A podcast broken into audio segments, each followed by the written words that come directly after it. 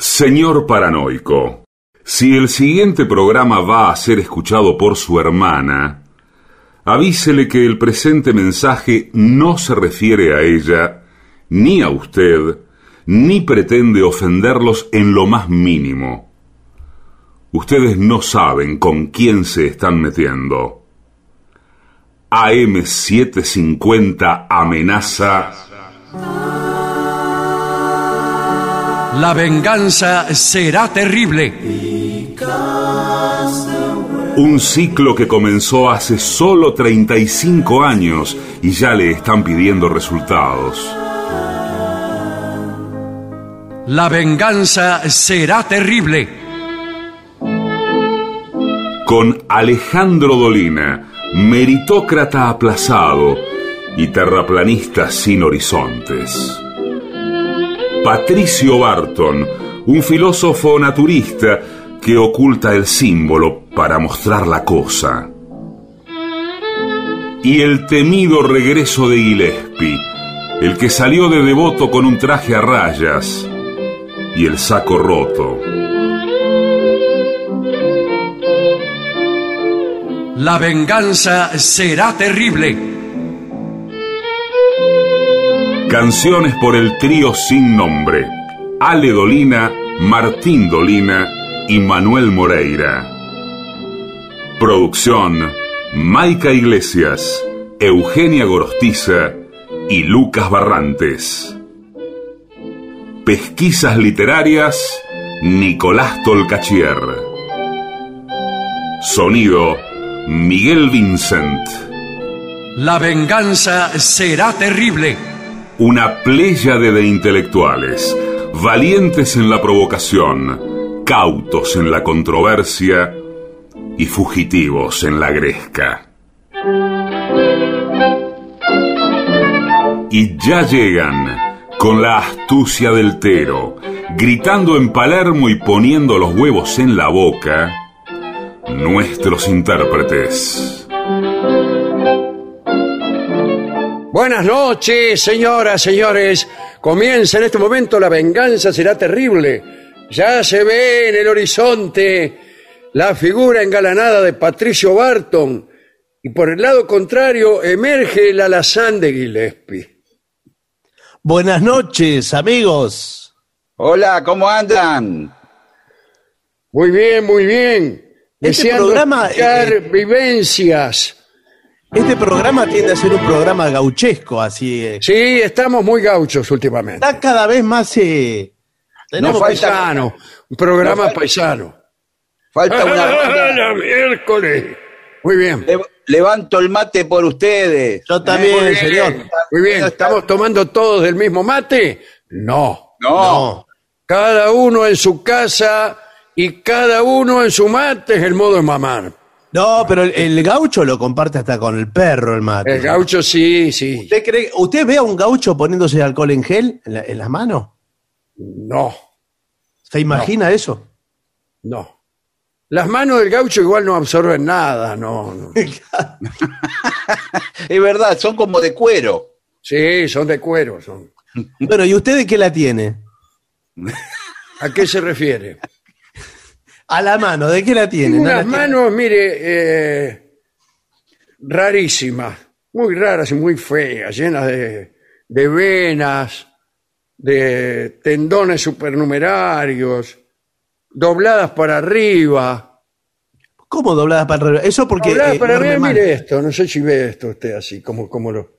Pero eso, pero eso lo está haciendo. Vamos a decir que No, pero estamos viendo. es, es un poco así, ¿eh? Pero Es escúcheme, así. pero Es Claro, esto, usted ¿eh? sabe que- Esta cosa así.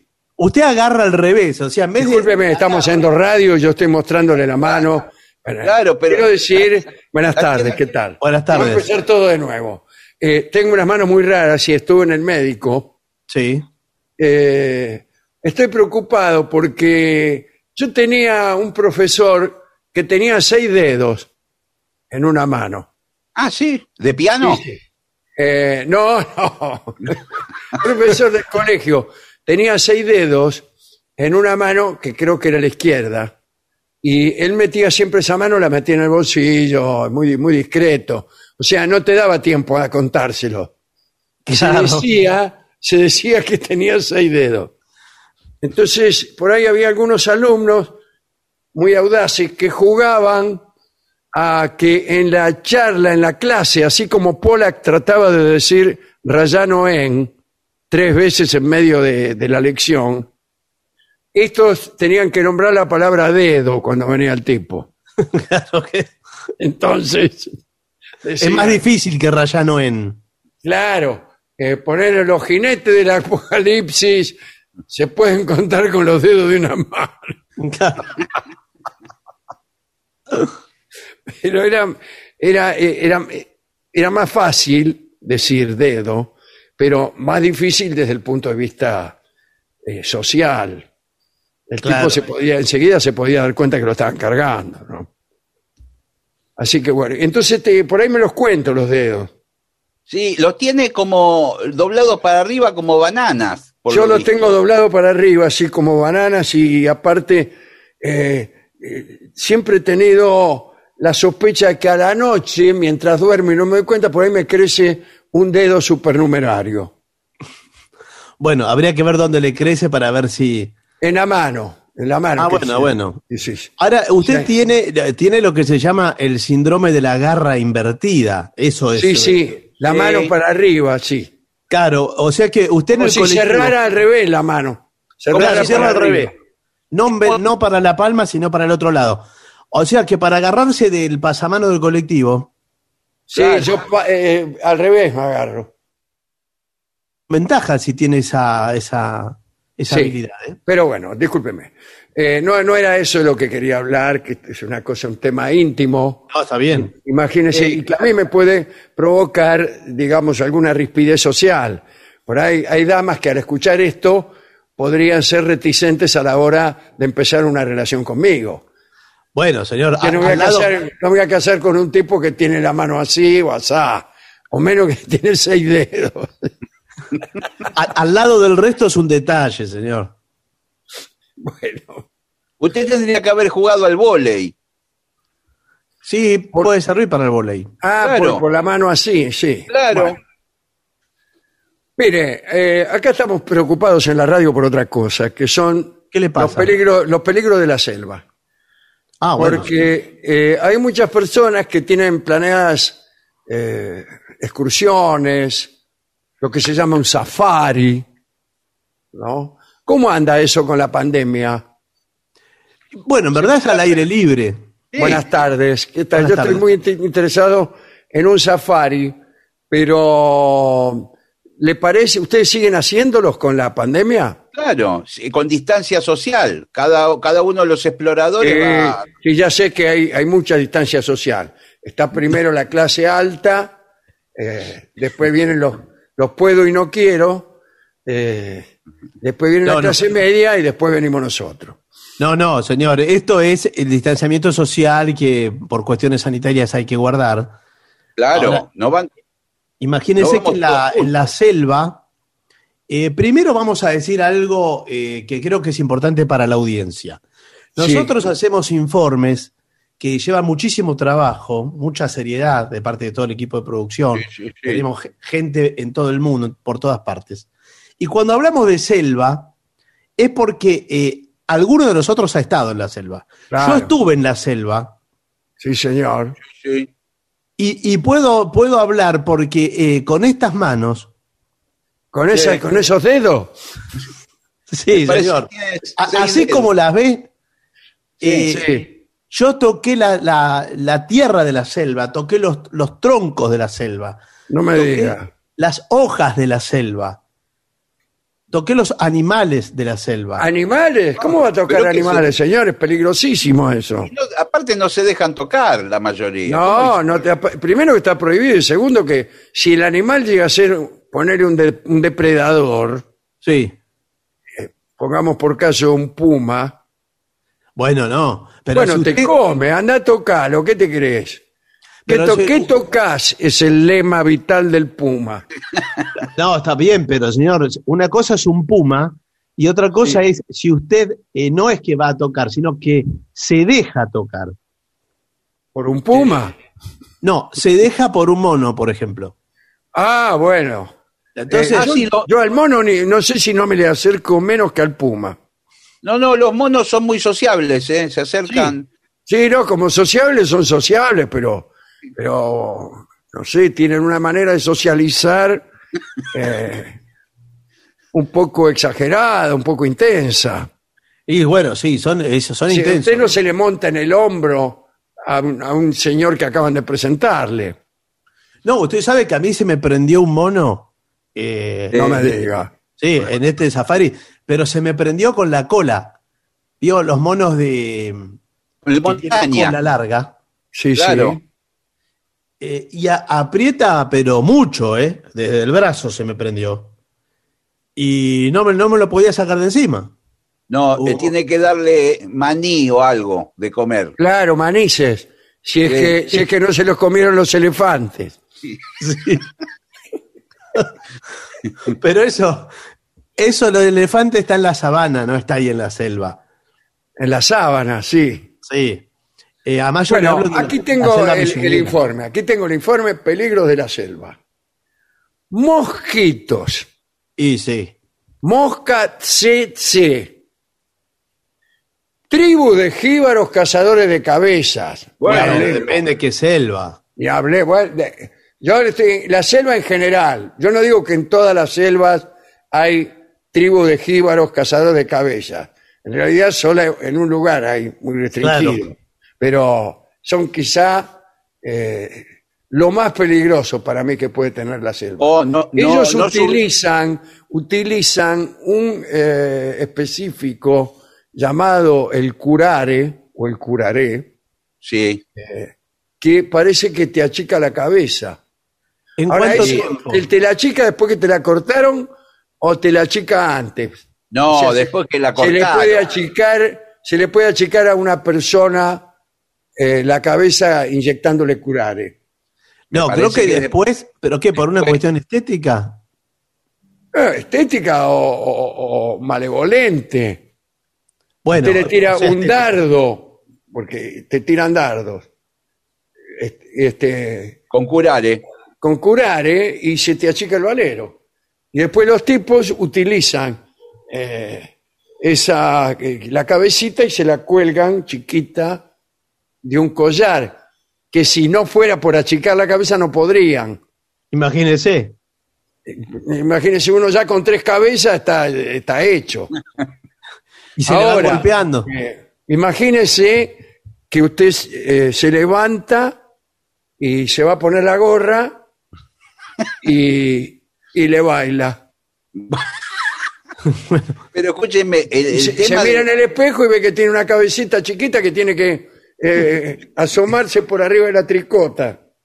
Tiene, tiene que hacer fuerza para sacarla, una cabecita chiquita así. Como un corcho le queda por ahí. Claro, y, y usted normal, ¿cómo va al trabajo? No, y bueno, para mí que con anteojo y un sombrero como mínimo. Pero los anteojos, ¿dónde se los pone? Se le ¿Dónde cae- se los calza, señor? Le pasan de largo. Está todo, todo chiquita la Tiene que cabecita. comprarse en una casa de ju- en una juguetería, se tienen que comprar los anteojos y el sombrero. Claro, pero eh, no, ¿hay antídoto para el curaré o no? Y yo creo que debe haber. Lo que pasa que no sé cuánto tiempo tarda en achicársele la cabeza y con cuántas dosis. Porque una Eh, Para cosa. mí es eh, prácticamente instantáneo. Y bueno, pero qué sé. Yo creo que si usted en el momento sale corriendo y va a un hospital cercano, a una clínica, lo atiendan inmediatamente, en la urgencia, en la, en la guardia, ahí tiene posibilidades de, de salvar. Sí, ahí, y debe haber alguna, eh, especialmente en la zona, hay ahí unas salas de guardia que lo primero que hacen cuando entra cualquiera es le inyectan el antídoto contra eh, Sí, los cazadores o- de cabeza, los O jíbaros. le meten como un compresor con aire, algo en la boca y... Claro, y le hinchan, aunque sea, le hinchan un poco la cabeza. Sí, no, pero si ustedes se la llenan de aire la cabeza, eh, imagínense que es peligroso también eso. Hay gente que tiene cabeza grande y viaja a esa región para ver si se la pueden achicar un poco, pero, pero resulta que eso por ahí te pasás. Sí, porque eso no lo controla usted. ¿A usted qué, qué, Claro. qué relación tiene con los jíbaros? No, mala, pésima. Bueno, no, no, no, no, no tiene relación, no tiene ninguna. Bueno, no importa, pasemos por alto los jíbaros, que no era el tema, pero No, bueno, me bueno. llamó la atención, me llamó la atención. ¿no? Es raro cruzarse jíbaros en la, Sí. en la selva. Pero al mismo tiempo hay hormigas gigantes, Sí, esto me Tienen parece un que problema de, de escala, de tamaños. claro. Eh, plantas carnívoras, ciénagas, la legendaria Yakumama, que Sí. es la, la más grande serpiente come humanos aún viva. Sí, señor. Tiene. ¿Le dicen así, la come humano? Sí. Es la anaconda. La llamada No anaconda. sé, acá dice Yakumama. Bueno. Para mí una cosa es anaconda, que está en todas partes. En cualquier estudio de Hollywood tiene por lo menos 15, 20 anacondas. No. Están por ahí por Brasil, en, En el cambio, Amazonas. Yakumama yo nunca vi ninguna. No, lo de la, lo de la anaconda vio que están en el Amazonas. Claro. Y yo vi un documental que hice tras los. eh, no sé si era tras los pasos de la anaconda, no puede ser porque no da Seguro paso, que no la encontraron. Porque todos los No. documentales que van tras los pasos de algo duran una hora. Hay tipos que están hablando todo el rato y por ahí terminan y no encontraron nada. No, ¿sabe qué? Después de cuatro capítulos, donde parecía que estaba Ah, encima era en serie. en serie, eh, aparece, pero todo está muy barroso el agua. Entonces, Claro, hay que porque creer que a uno le dicen que eso es la anaconda, lo que se ve atrás del mueve- barro. Se mueve por pantanos, por la orilla de, de- de- de los arroyos, Pero por ahí. mire, ese es como el monstruo de Loch Ness. Eh, todo lo van a buscar. Si yo veo una serie, El monstruo de Loch Ness, en 10 capítulos, Sí. no la veo. Si Y yo ya bueno, sé que no lo encontraron. Pero no, no le va a aparecer en el capítulo 1. Eh, Tiene, tiene eso, pero lo peor es que no aparece ni siquiera en el 10. No, No, pero aparece, después- se vuelven y, y hacen comentarios filosóficos como Claro. lo importante es la búsqueda, qué sé yo, el camino, este, Lin Yutang. Bueno, porque tiene, tiene una dimensión simbólica como Moby Dick, por ejemplo, eh, que Sí, también pero está- Moby Dick en la película usted la ve la ballena, la ve varias veces. Sí, la película, no la recuerdo yo la película. Con Gregory Peck, Sí, se, ve el lomo de la ballena, ¿no? Y que larga ¿Qué agua. quiere ver? ¿Qué quiere? Bueno, ¿Qué más quiere ver? bueno, Si la ballena es puro lomo. pero no se ve entera saliendo de punta a punta. Pero bueno, es lo mismo Bueno, que bueno. Angelina Jolie. Bueno. Este, se- se Ahora le digo, eh, la anaconda puede comer un humano, pero no por ahí un humano tamaño natural, sino más bien más, más menudo, más chico. Claro, un jockey. Bueno, porque lo que sí puede comer es una oveja. Una oveja entera. Claro, la macana que no hay tantas ovejas Claro. en, en la Claro. selva tropical. ¿Y no Las se atraganta? bien son de la llanura y de lugares eh, un poco frescos. ¿Y se la come con lana? Le saca la lana, ahí está, o la, O se la come así después. nomás. No, la come entera, si ni siquiera la, Sí, la no. mastica. Claro, incluso cuando se come, se come un tipo, también se lo come con el pullover. Sí. Bueno, no, pero no va a comparar. Mire, si yo fuera No lo una va a especie decir. ¿Qué cree que lo, va a desnudar al tipo para comérselo? No tiene brazo la, la- la- la anaconda, ¿cómo lo desnuda? Y es como pelar la banana, sí, que usted no la come con cáscara. Si, si yo me comiera No, no, pero la anaconda probablemente sí. si yo me comiera una oveja, eh, trataría de sacarle la lana.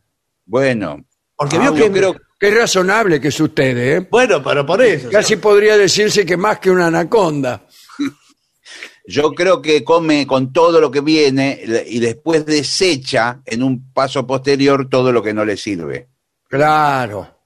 Eh, ¿Separado o todo junto, digamos? No, después lo de, De la parte orgánica, vidrio. Papeles.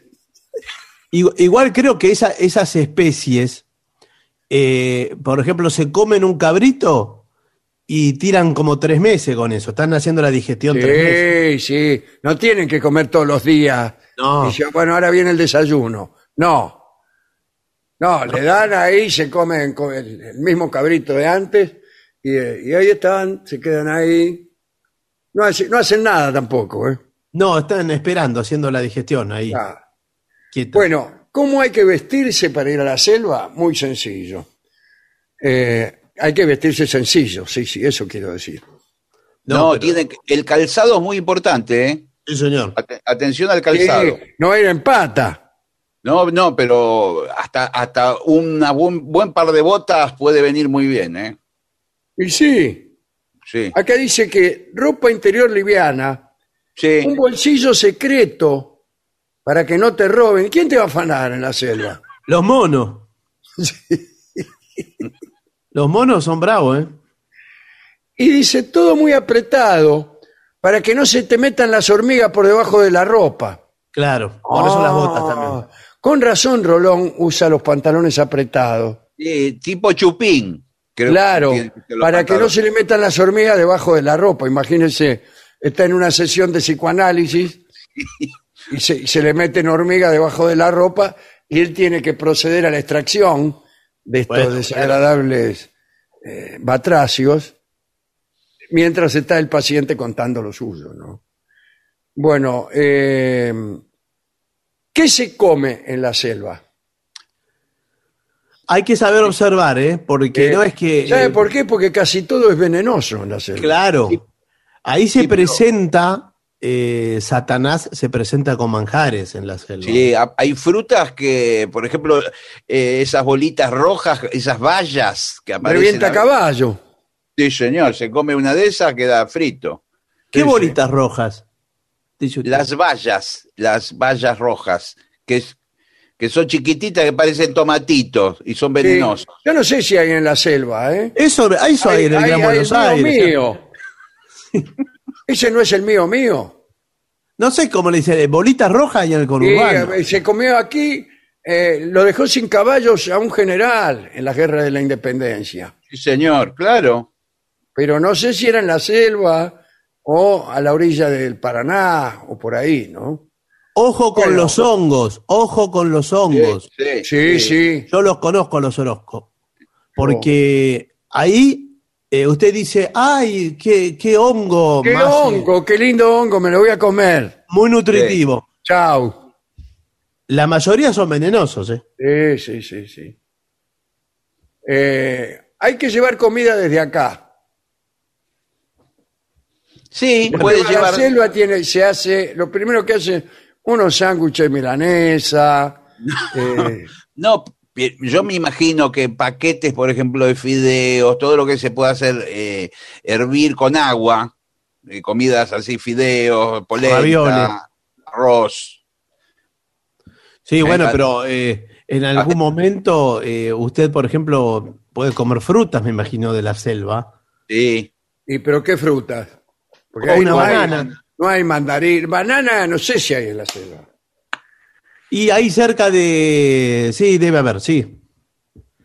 Acá en Misiones usted puede encontrar, por ejemplo. y si no, lo que junta debe haber verdura en el piso. ¿Y pero qué hay? Lechuga. Rúcula, no sé, esas No, cosas. sabés, no tenés hay. que saber mucho, tenés que llevar un tipo, un botánico. Claro, hay que, hay que distinguir. Un tipo que dice, esta sí, esta no. Usted ve, Después, por por- ejemplo, un tubérculo. Sí, Eh, saca ahí entre la tierra un tubérculo. sí. Dice, ¿este, ¿este tubérculo me lo puedo comer? No. Dice, este no. Bueno, ¿Y este otro? Y este otro, sí. ¿Y qué diferencia hay? Eh, Bueno, porque yo, dice el tipo, sé distinguir, no es lo mismo un tubérculo que, que otro. Que dos. No, igual tiene que ser de confianza el tipo, ¿eh? Porque ¿El tubérculo? No, ah, No, el, el tipo. el tipo, porque- el observador de tubérculo. Claro, porque usted lo puede extorsionar, llegado el momento, usted donde ya está en un lugar de no, de no retorno, Sí. eh, le hace una pregunta y el tipo lo extorsiona con algo, con lo que fuere. en el medio de la selva. Dame El- 500 pesos o si no, no O te lo digo. que tenga. Ahora no le digo cuál es la galletita que tienen que comer. Claro. Porque esas claro. cosas ocurren, eh, ocurren así en la selva. Sí, sí. Bueno, muchas veces hay hasta asesinatos en medio de la selva. Bueno, no le digo- Petinatos. Asesinatos Ah. en las películas. Siempre se pelea alguno y muere.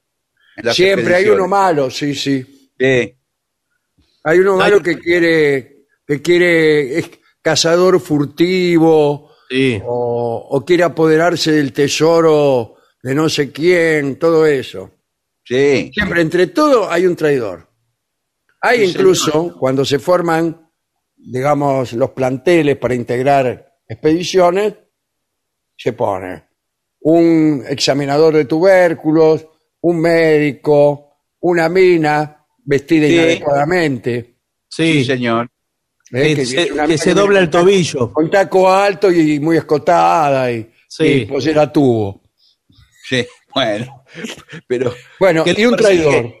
Lo persiguen unas fieras, lo persiguen unas fieras, ellos huyen, ella cae, tropieza Sí, siempre. sí, y no, no la alcanzan, es increíble, pero eh, la no, fiera- no, las fieras eh, alcanzan 105 kilómetros por hora, pero no pueden con Virginia Mayo vestida de taco alto. Claro, no puede.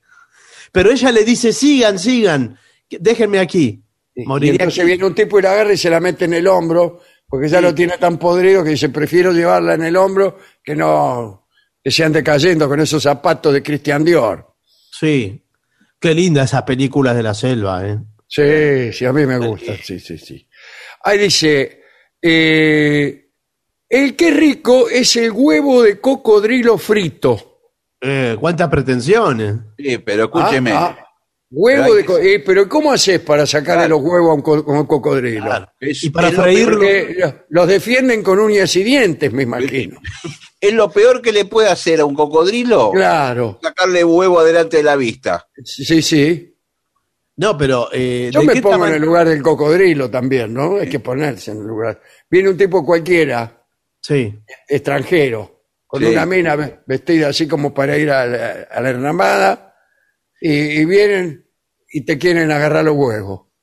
Bueno, sí, por supuesto que el cocodrilo lo va a defender porque es la perpetuación de la especie, esa está en el Claro, instinto. si lo, lo tienen en el, en el, en el OCN. Sí, no, en el ADN. Ah, en El el ADN. ADN, sí, sí. En el ADN, lo otro es obra sanitaria. El otro es obra sanitaria. Sí. Pero eh, de todas maneras, pongamos por caso que usted se hace de los huevos del cocodrilo. Sí, Sí, con engaño, de la manera que sea. Bueno, eh, y después lo tiene que hacer frito, ¿no es mucho? Claro, tienen que llevar aceite en algún lugar, una sartén, Una hornalla hacer, para cocinar. hacer un fueguito ahí. Se pueden comer ¿Qué? crudos también, ¿eh? Y, pero acá dice ¿Crudo? frito, señor. Ahí dice frito. Bueno, bueno, No tome agua de cualquier lado. No. no. No, Menos no, no. de los bebederos. No, en la selva. Ah. Eh, dice, porque los bichos ponen los huevos en el agua, sí. En los bebederos también. Pero al final la, la- la selva está llena de huevos. Sí, claro. Todas las aves se perpetúan gracias a sus huevos. Usted se toma un vaso de agua de la orilla de, de un arroyo y tiene miles de huevos de, de bichos. Claro, se- y encima se, se granjea la antipatía de todos los animales que han puesto los huevos ahí. Sí.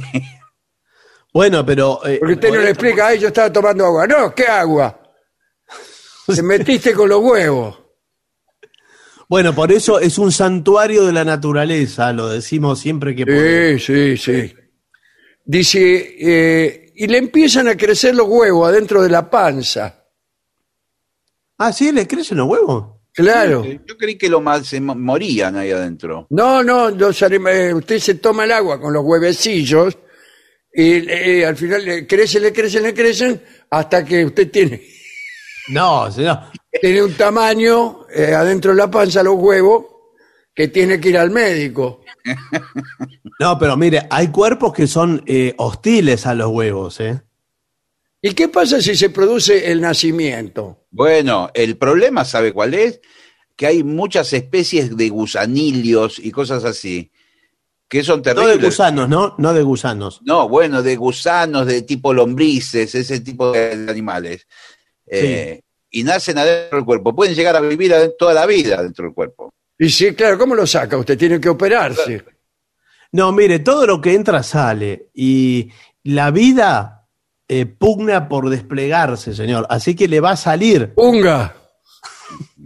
Pugna Ah, por desplegarse. Felipe Pugna.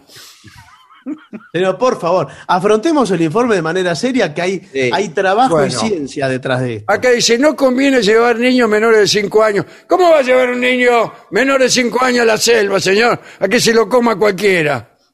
No, pero no es que no se lo come cualquiera. También eh, hay el niño puede, puede ser una salida didáctica.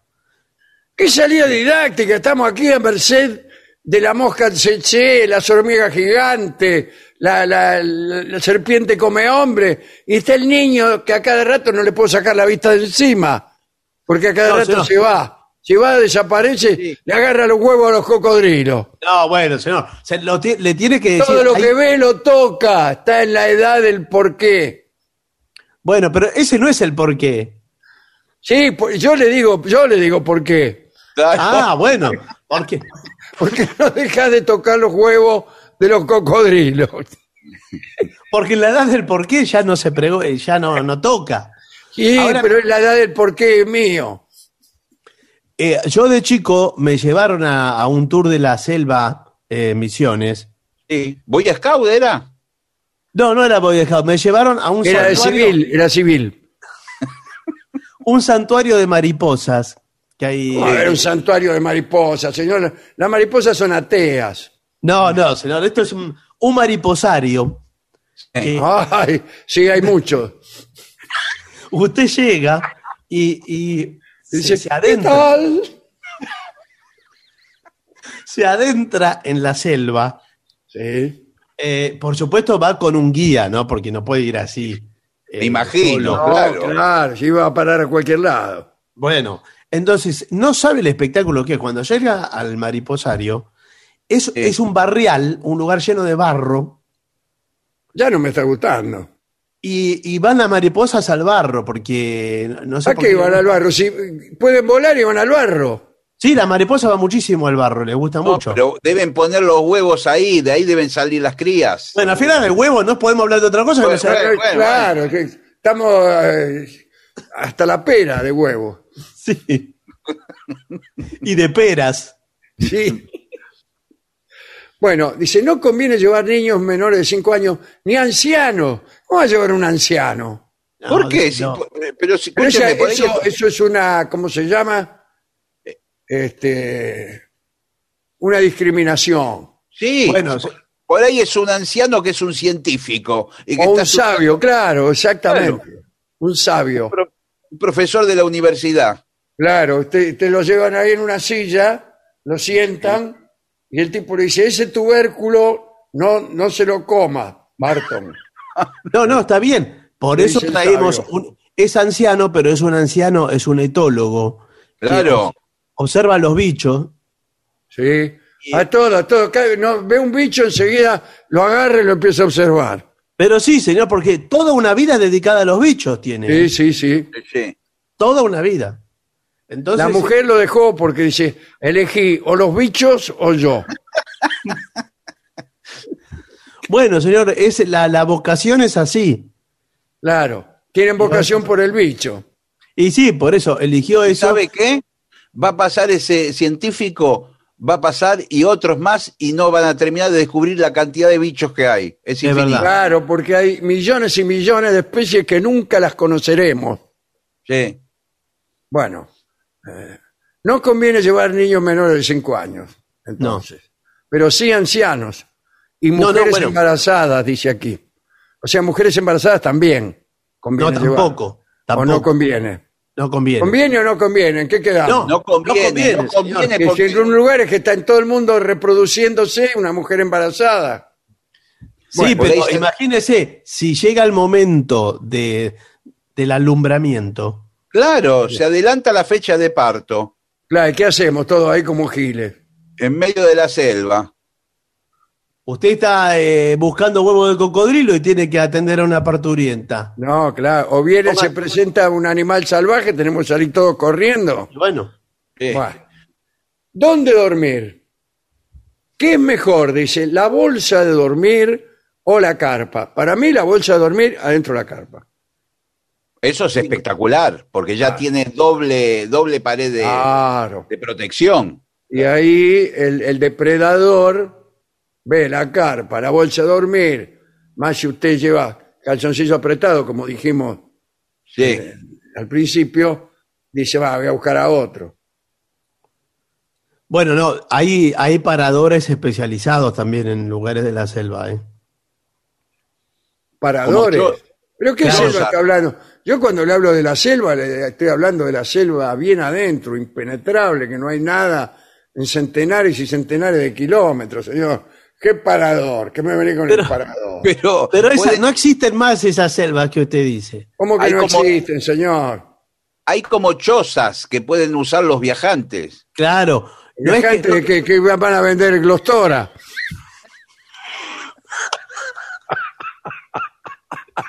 Pobre, le tocó una zona mala, ¿vio? El tipo no vende nada. Pero bueno. Pero le pone entusiasmo. Acá dice que cuidado que se te mete la serpiente adentro de la bolsa de dormir. Y Claro, sí, sí, sí. Por eso tiene que ser muy hermética la bolsa de dormir. Claro, pero no, dice, antes por ahí se te meten. Durante el día y se te esperan escondida en el fondo. Sí, y uno no se da cuenta, se mete. Claro, y más si- si es un matrimonio que tiene una bolsa doble de dormir, Sí, por ahí se mete la serpiente adentro sí. y entonces vos sentís una cosa Claro. Sí, que se está rozando la, rozando la pierna y pensás que es tu señora esposa. Sí. Y es un- es una serpiente de esa que dice usted. Bueno, pero Sí. usted entonces le- no le dice a ella, dice, bueno, Sí, sí, creo sí. que no es, no es el momento, mi amor. Esa, eh, esa cosa fría sos vos, Claro. le decís. Igual le digo que la serpiente no lo va a atacar. Si usted no. no- no- No, simplemente pasa la noche con vos adentro de la bolsa, pero no te hace nada. Si usted no tiene una actitud amenazante contra Eh, ella. bueno, pero ¿quién no tiene una actitud amenazante Bueno. durante la noche adentro de una bolsa de dormir? sí, señor. Imagínense cómo se puede sentir una serpiente y se siente atacada de golpe. Y dice, este hombre. No, por eso yo creo que muchos duermen, eh, se recomienda eh, dormir colgando en general. Ah, sí. por eso, eh, ¿A la La- serpiente o a usted? no, usted en una hamaca puede dormir Ay, colgando. ¿Quién, quién me va a macar durante toda la noche? No la hamaca nadie, señor. Tiene, tiene un cierre la hamaca. Entonces Ah, usted una está como en una de vaina. koi, pero con cierre. re- y, y- pero después lo tienen que abrir. Sí, lo abre cuando se levanta, pero. ¿Quién lo abre? Usted ah, tiene- debe tener el cierre del lado de adentro. Claro, Sí, lo tiene lo lado tiene. adentro. Claro, claro. Si no, Ahora- tie- tiene que decirle al anciano Claro. está sentado en la silla que por favor le cierre la cremallera. Igual le digo que es posible que durante la noche aparezcan animales a olfatearlo. Sí, pero, lo olfatea, pero usted. Y uno usted siente, uno está adentro y siente que lo están olfateando. ¿Sos vos, mi amor, otra vez? No creo, dice. No, señor, puede ser eh, un jabalí o algo de eso. Sí, no, puede, puede ser de. O una especie que todavía desconocida también. Sí. Bueno, quedar a la deriva en la selva es algo que no pasa todos los días. En realidad no pasa nunca, porque quedar a la deriva queda uno en el mar. Pero de manera, podríamos Metafórica. decir, me- metafórica, Sí. estar perdido en la selva. Es muy fácil de perderse en la selva, ¿eh? Claro. ¿Y cómo podría sobrevivir? ¿Cómo af- a- afrontarías los peligros que te acechan? ¿Cuáles son las medidas que tendrían que tomar para que el sol y los... Bueno, qué sé yo. Bueno, Estoy sí, es perdido en la importante. selva, encima me venís a hacer preguntas. ¿Qué comerías para poder sobrevivir? Sigue leyendo. Bueno, acá hay algunos, algunos consejos, ¿eh? Este, bueno, elementos básicos, una mochila, bolsa de dormir, cantimplora, pero eso ya Sí. lo sabemos. ¿Qué me qué hago con la bolsa de dormir? Ya la tengo la bolsa de dormir. Ya tengo al anciano, tengo todo. Nos perdimos igual. Bueno, pero eh, ¿no tiene una brújula? No. Eh, atención porque pu- el teléfono celular a veces funciona. ¿eh? ¿Qué va a funcionar si no funciona en la ciudad? No hay señal que va a funcionar. Claro, señor, el teléfono, llevo el teléfono mío a la selva, no sé lo que me puede llegar a hacer. En, en Montegrande tiene una rayita de señal. eh, Pero señor. escúcheme, lo, ¿Quiere ir a uso- la lo- selva? lo puedo usar como linterna, como cámara de fotos, llegado Sí, menos como teléfono, con cualquier, lo puede usar como cualquier cosa. Señor, Eh. desde, su, desde su casa sale entrecortada la señal. ¿Quiere ir a la selva? Sin embargo, acá el consejo, allá. el consejo principal que da es la comida. Si lo preferible es que coma frutas u hormigas, ya que por sí- ¿Hormigas? Sí, hormigas, sí, señor. No, pero es difícil la hormiga. ¿Sabe por qué? Porque usted la tiene que matar para comerla. No se la puede comer viva. Cada uno. No, no, porque le arman un hormiguero dentro de. Ya, Claro. ya tenía, ya tiene unos huevos grandes así adentro del, del- de la panza de aquella agua que tomó. Sí. Y ahora le mete unas hormigas. ¿Qué- No, qué- por qué eso. es? Pero el zoológico, el zoológico del Bronx. Es un no va a matar u- hormiga una por una. La Por eso le digo, es trabajoso. mate- eh, agarre varias, señor. Es trabajoso. Llene una cacerola, ponele, y las liquida todas así, como quien hace pesto. Claro, bueno, por- para mí la hormiga es más una guarnición que, que un plato principal. Y bueno, pero no estamos aquí para guarniciones, señor. Y bueno, pero. Acá dice, para saber si una planta es venenosa, arrancale una rama. Sí. Si sale algún tipo de líquido blanco, chau. ¿Chau qué? Estoy saludando acá a un amigo. No, no, señor, por favor, que es importante la información de eh, si sale el líquido blanco, ¿qué pasa? ¿Venenoso? Sí, es venenoso. No te la comas. ¿Y qué me dice del jazmín lechero? Sí. Que no se la coma, que no se lo coma. ¿Y qué dice? ¿Qué, que voy a Del- comer un lechero ahora? No, un lechero no. Un, un Yo no jazmín- soy lechero. ¿Qué me está diciendo lechero a mí? No, no le digo ¿Qué me lechero. dice de señor. jazmín, lechero? No, no. Nada, señora, ¿cuánto le doy? ¿Y qué me No, dice de- del pepino? Que le sale. Eh, aquí está. No, señor. Que si, si le He corta traído la algunos punta. pepinos sabiendo que veníamos a la Eh. selva. Pero, eh, ¿qué pepino larga leche? Cuando lo corta la punta. Claro, sí. Igual que el higo. Le el higo, la punta. cuando usted, cuando usted eh, corta el higo, sale la famosa leche de higo. ¿Me entendés lo que te digo? e Bueno, no te lo comas. Si conseguís algún animal para comer como un ave o pescado, cocinalo bien. Eh, No bueno, te lo comas crudo, como en los restaurantes de moda. no. Más vale quemado, crocante. Sí, bebe igual- mucha agua. Sí, cuidado con lo que se come porque eh, tampoco se puede comer un animal que esté en peligro de extinción. O sea, usted consulte antes.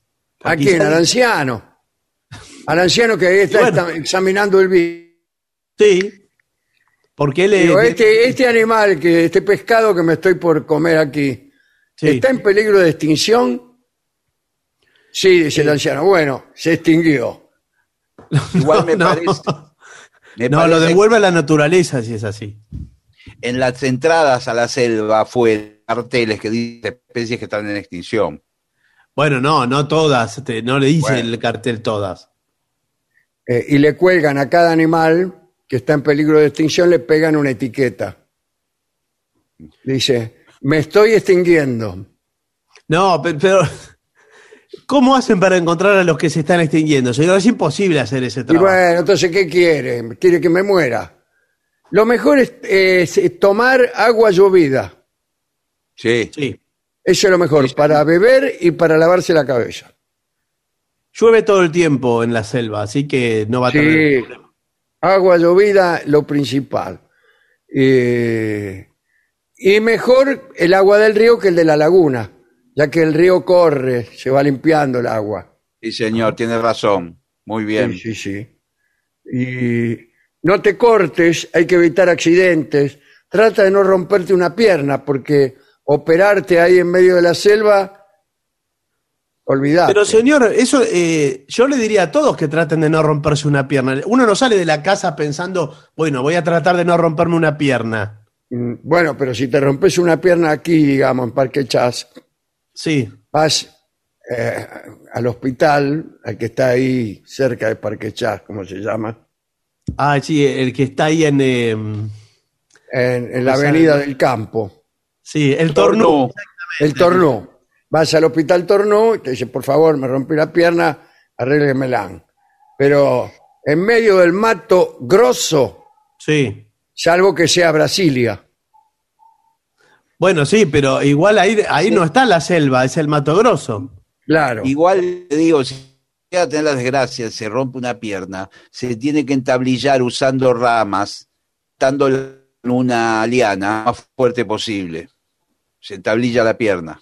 Y también puede llevar usted en el botiquín, puede llevar un botiquín también. Bueno, Sí, igual si tiene ese problema, le lo tiene que levantar al viejo de la silla y que le, que le ceda Con la silla. silla, Claro. una pata de la silla, le dice, mire, don Cosme, va a tener que quedarse de parado. Y dice, tipo, ¿cómo puedo estudiar los bichos de parado? Ahora cuando usted se quiera, se quiera comer un tubérculo, eh, mi dictamen puede durar más de lo debido. Mm. Eh, cubre tu cuerpo, observa el río por lo menos de 30 a 40 minutos antes de tomar agua o de cruzarlo.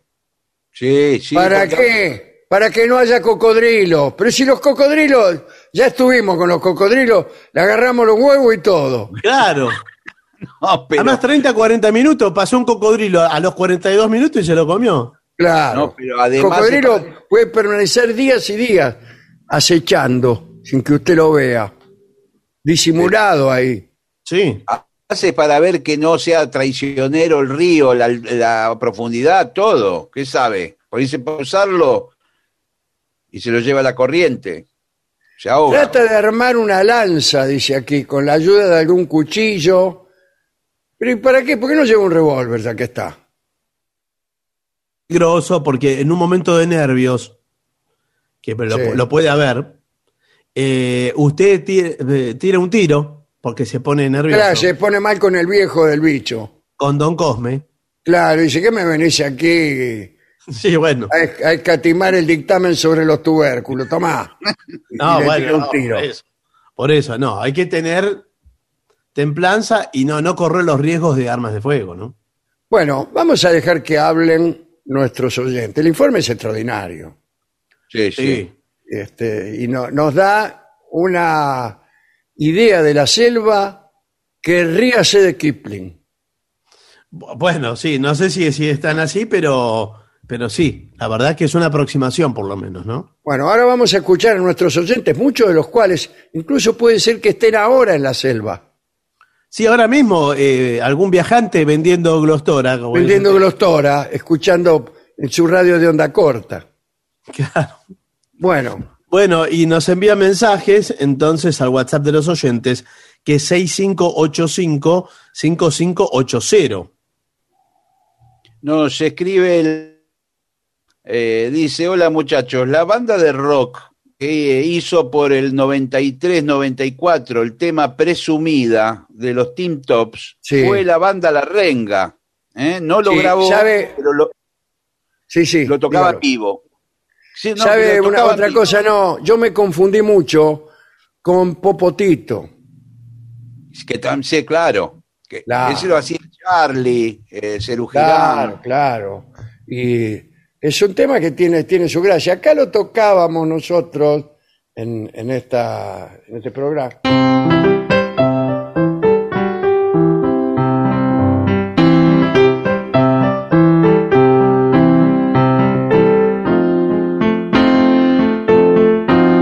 Con el paso del elefantito.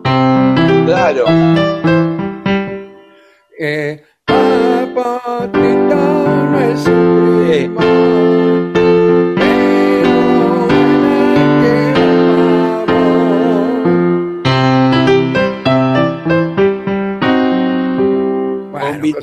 Las dos canciones. Sí, sí. Bueno, eh, dale, más mensajes. A ver, Guile, Bueno, tenés ahí. eh, eh, Graciela de Verazategui dice que es un placer cada vez que habla de mitología. Ay, Acá eh, otra amiga que cumple años, Ever, de La Calera, Córdoba, dice que cumple 32 años la edad de Cristo. Bueno, dice, la edad de Cristo en algún momento tendría 32 Cristo, así que está bien. Bueno, ¿qué otros mensajes? Adriana, Adriana sabe dónde está en Texas. No me Upa. pierdo ni un programa, sea por YouTube, por podcast. A ver si ponen un canal de podcast o YouTube, pero Freedom. Bueno, un abrazo para los tres. Un rato, Dolina dijo que su nombre es el número de teléfono. Eh, usted dijo que cuando un jugador de fútbol tenía el nombre, el número de teléfono. Dice, sabe que en el club All Boys un jugador fue apodado Almeque González eh, y que porque le pusieron un- nombre que contenía todas las iniciales de cada mes del año. Esto lo dice Damián de Floresta. ¿Puede ser? Qué raro. ¿Qué ¿eh? sé yo, señor? Bueno. Me pregunta si canté algo de José Larralde. Y no, no, no recuerdo, pero pues seguramente sí, hemos cantado tantas canciones aquí. Cantado es un decir, ¿no? No, no preparándolas, sino respondiendo a algún pedido, y entonces pone, que me falta un botón que me sale Anda a decirle patrón. Bueno, saludos vengadores. Andrés desde Morro de Sao Paulo. Soy hincha independiente. Y una de las críticas más comunes es que tenemos paladar negro. Bueno, sin embargo, eso debería ser un halago, pues en el deporte y en el arte siempre debería prevalecer la estética por sobre lo práctico o efectivo. Ahora, cuando se trata de la vida, sí soy bastante resultadista. Hoy, lamentablemente, hay personas que juegan con la salud y la vida de otros porque no pueden sacrificar un poco de sus necesidades por el bien común. Eso sí debería ser insultante. Solo quería dejar este pensamiento. Un saludo enorme para todos y gracias. Gracias. Bueno, estamos Bueno. inspirados, Andrés. Sí. Muy bien. Fue desde Independiente hasta la salud. Fantástico. Era siempre independiente. Así dice Vale. la marcha. Eh, Mario de Villa Adelina eh, alardea con que es el oyente más valiente porque frente a una extracción de sangre, dice, miro fijamente a la cara de- del extractor. Eh, desafiante Sí, directamente. sí. E claro. incluso eh, me quedo mirando la jeringa, dice, mientras le saca la sangre. Qué bárbaro. Qué impresionante. Hola, Dolina. A mi abuelo le gustaba Magaldi, a mis tíos Gardel y al vecino Corsini. Con el tiempo entendí. Lo que me costó entender era por qué a todos les gustaba Ángel Vargas. Creo que porque cantaba como hablaba la gente de ese tiempo. ¿Le parece que puede ser así? No, yo lo atribuiría más bien a una casualidad de su locación, nada más. claro. Sí, sí, le, le tocó a usted esa casualidad. Pero, pero yo he caminado muchos kilómetros sin, sin que a todos les gustara Ángel Vargas, qué sé yo. Y además nadie canta como hablan. Y la gente de ese tiempo hablaba como habla uno, no, no, no se haga tantas ilusiones. No era muy distinto. No, no. Tenían eh, es un estilo raro, Vargas. ¿no? Yo antes lo imitaba, ahora ya no puedo ni imitarme a mí mismo. Así que calcule, ¿no? Toda la calle Florida lo veo. Bueno. ¿Qué más? Acá dice, Dice- ya que- sí. sí, Bartón, adelante. Eh, Be- Belu Bellante dice desde Villaluro, les mando un abrazo fuerte, les agradezco por las risas de todas las noches eh, y le mando un saludo a Fernando, que seguro está al lado mío escuchando, dice. Bueno, ¿qué más? Max dice, ya que nombró la noche con amigos, vale recordar a Lionel Godoy, eh, que falleció este año. Muy bien. Sebastián Galo desde La Plata. eh, saluda también. Es mucho lo que nos dan cada noche. Nos hacen pensar. Ojalá que sea cierto. Muchas gracias. Un recuerdo también, sí, para Leonel Godoy. Dale. Julio Jofresi Fuentes dice que es de Mendoza, pide un tema de Aristimunio ¿eh? para el trío sin nombre. Ah. Y quiere, y otro, Martín, eh, dice que tocan el tema de Messenger Z. ¿No lo hicieron este ya? Me parece que, lo- que los dos también hicieron algo de Aristimuño, me parece. Ah, bueno, y cuando fue lo de dibujos animados fue de Messenger, ahora están en, con las series, ¿eh? Claro. ¿Qué Claudia otra de cosa Villa- tienen? Claudia de Villarquiza dice, te cuento que cuando bailo eh, muchos estilos, mi preferido termina siendo el tango. Por eso te pido con mucha ansiedad si podés tocar la yumba. Así bailo con mi pareja. Bueno, la respuesta correcta es no sé, pero me gustaría que usted lo examinara conmigo. Qué bonito. Siento cercanos a los que asumen no saber. El cuidado con la hétero y, y ortodoxia es de fascinación. Esa osadía que conlleva tanta cosa, pero que logra erguir la seguridad de decir lo que las entrañas más o menos nos dan en su entender. Bueno, eso nos dice Francisco.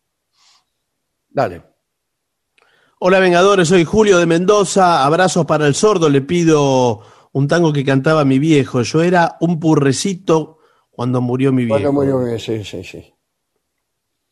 Sebastián Martínez dice, escuchando sobre el tema de los asaltos, eh, tiene una observación él, para hacer, que di- dice, la frase la guita o la vida está mal enunciada. Debería ser la guita y o la vida. Sí, eso le dije yo al último que me asaltó. Porque dice que si, si uno le da la guita, uno se queda con la vida.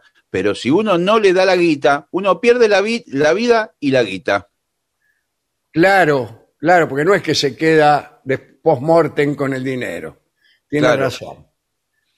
Estoy escuchando, dice Natalia de Córdoba, en el mismo sentido, el informe sobre ladrones y estoy pensando que si algún día me dedico a la actividad, quiero robarle un beso al negro Dolina. ¡Ah! Ay, Ah,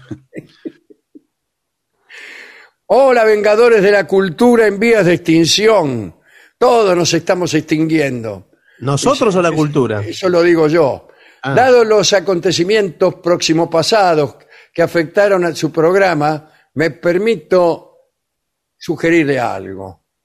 ¿Podría este, usted grabar un aviso? Se pa- pasaría al principio del programa. eh, la venganza será terrible. Un programa de comienzo definido, pero de final incierto.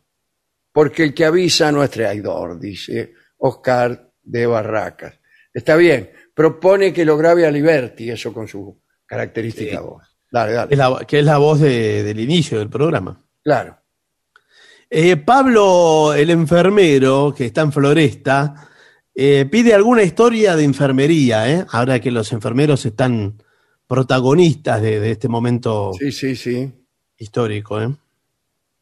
eh, Buen día, Alejandro. Buen día, Aquiles. Buen día, Barto. Me levanté Bien. de madrugada y me puse a escuchar La Venganza. Me pregunté si eh, se levantarían de mañana sintiendo que hicieron algo bueno porque el programa lo fue. Eh, no. Abrazo a los seis. Bueno, si se priorizara el sentido común no existiría la grieta. Bueno, bueno. No digo una redundancia, digo buscarlo con, con compromiso y severo cosmos. Es posible, sí, sí. Creo que más que el sentido común, que suele ser sentido erróneo, ¿no? Imagínense, el sentido común nos dice que la ballena es un pescado. Eh, pero, pero sí el humanismo, la tolerancia, el, más que la tolerancia, la convivencia, el amor, el amor, si nos quisiéramos un poco más. ¿no? Bah, dale, dale, dale. Andrés Eh. de Loma de Zamora dice, Dolina sería tan amable de cantar en un bosque de la China que cantaba mi abuela Amelia. Mientras de la China, una China se perdió. Dice, para Con la madre también. esposa, dice. David, con, de- con mi esposa lo escuchábamos en diferido desde Londres y vengo retrasado. Así que si me leen, me enteraré el mes que viene. Necesito encontrar el episodio donde Dolina cuenta cómo tuvo que meterse en una máquina de peluches porque vio venir a su novia con otro y Sí. ese otro, por sacar un peluche para la novia, le terminó regalando a Dolina. sí, recuerdo ese.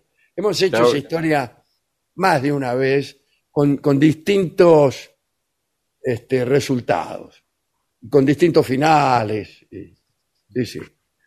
Bueno, presumida era un rock que cantaba Enrique Guzmán, dice Marisa de Congreso. Ah, muy bien.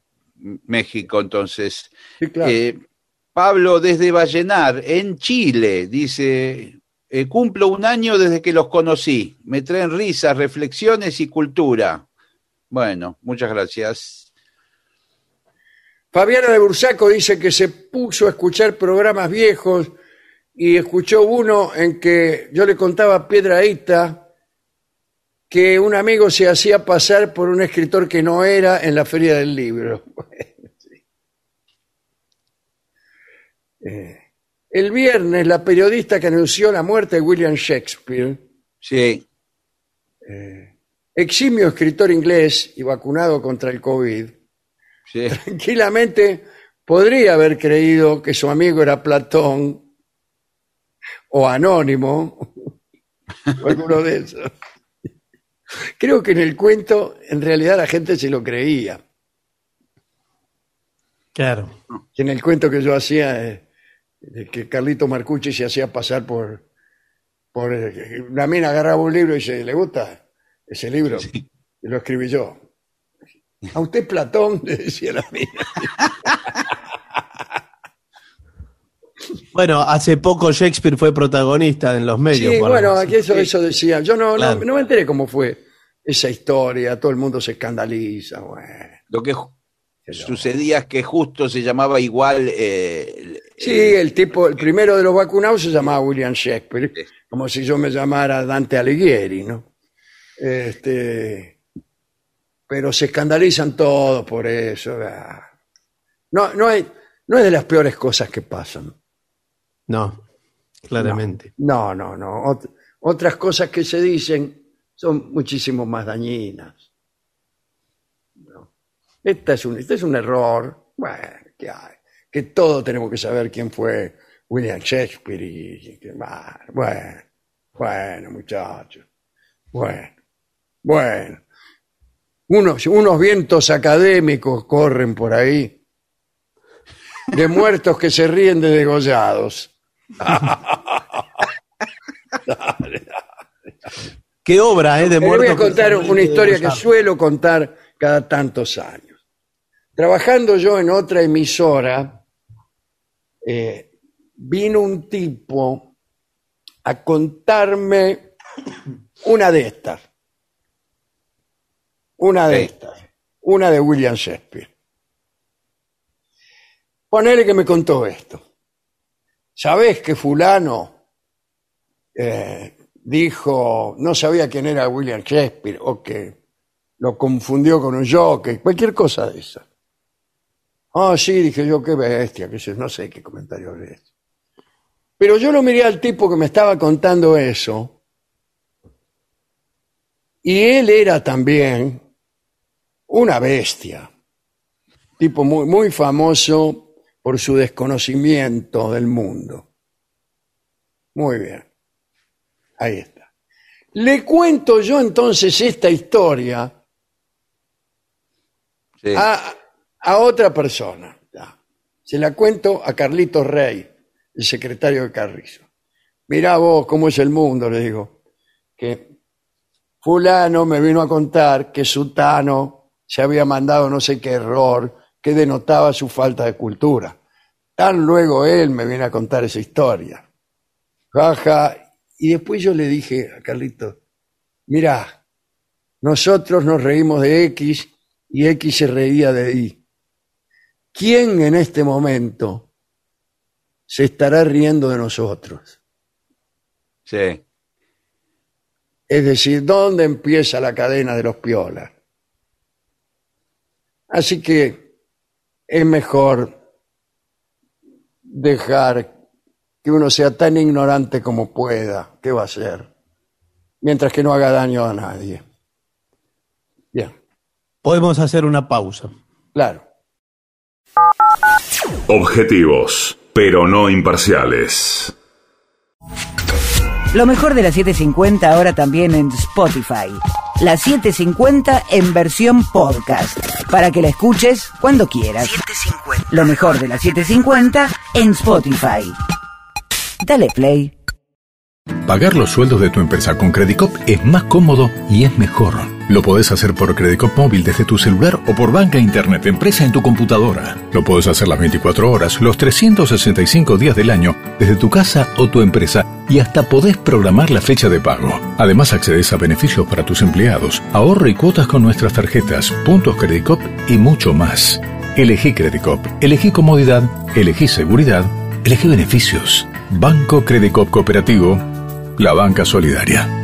Cartera comercial. Más información en www.bancocredico.com. Objetivos, pero no imparciales.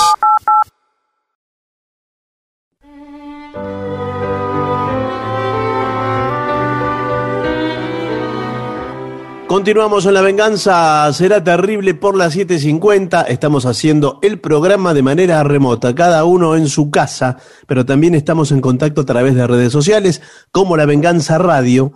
Y hay un WhatsApp para los oyentes, para que escriban, que es 6585-5580.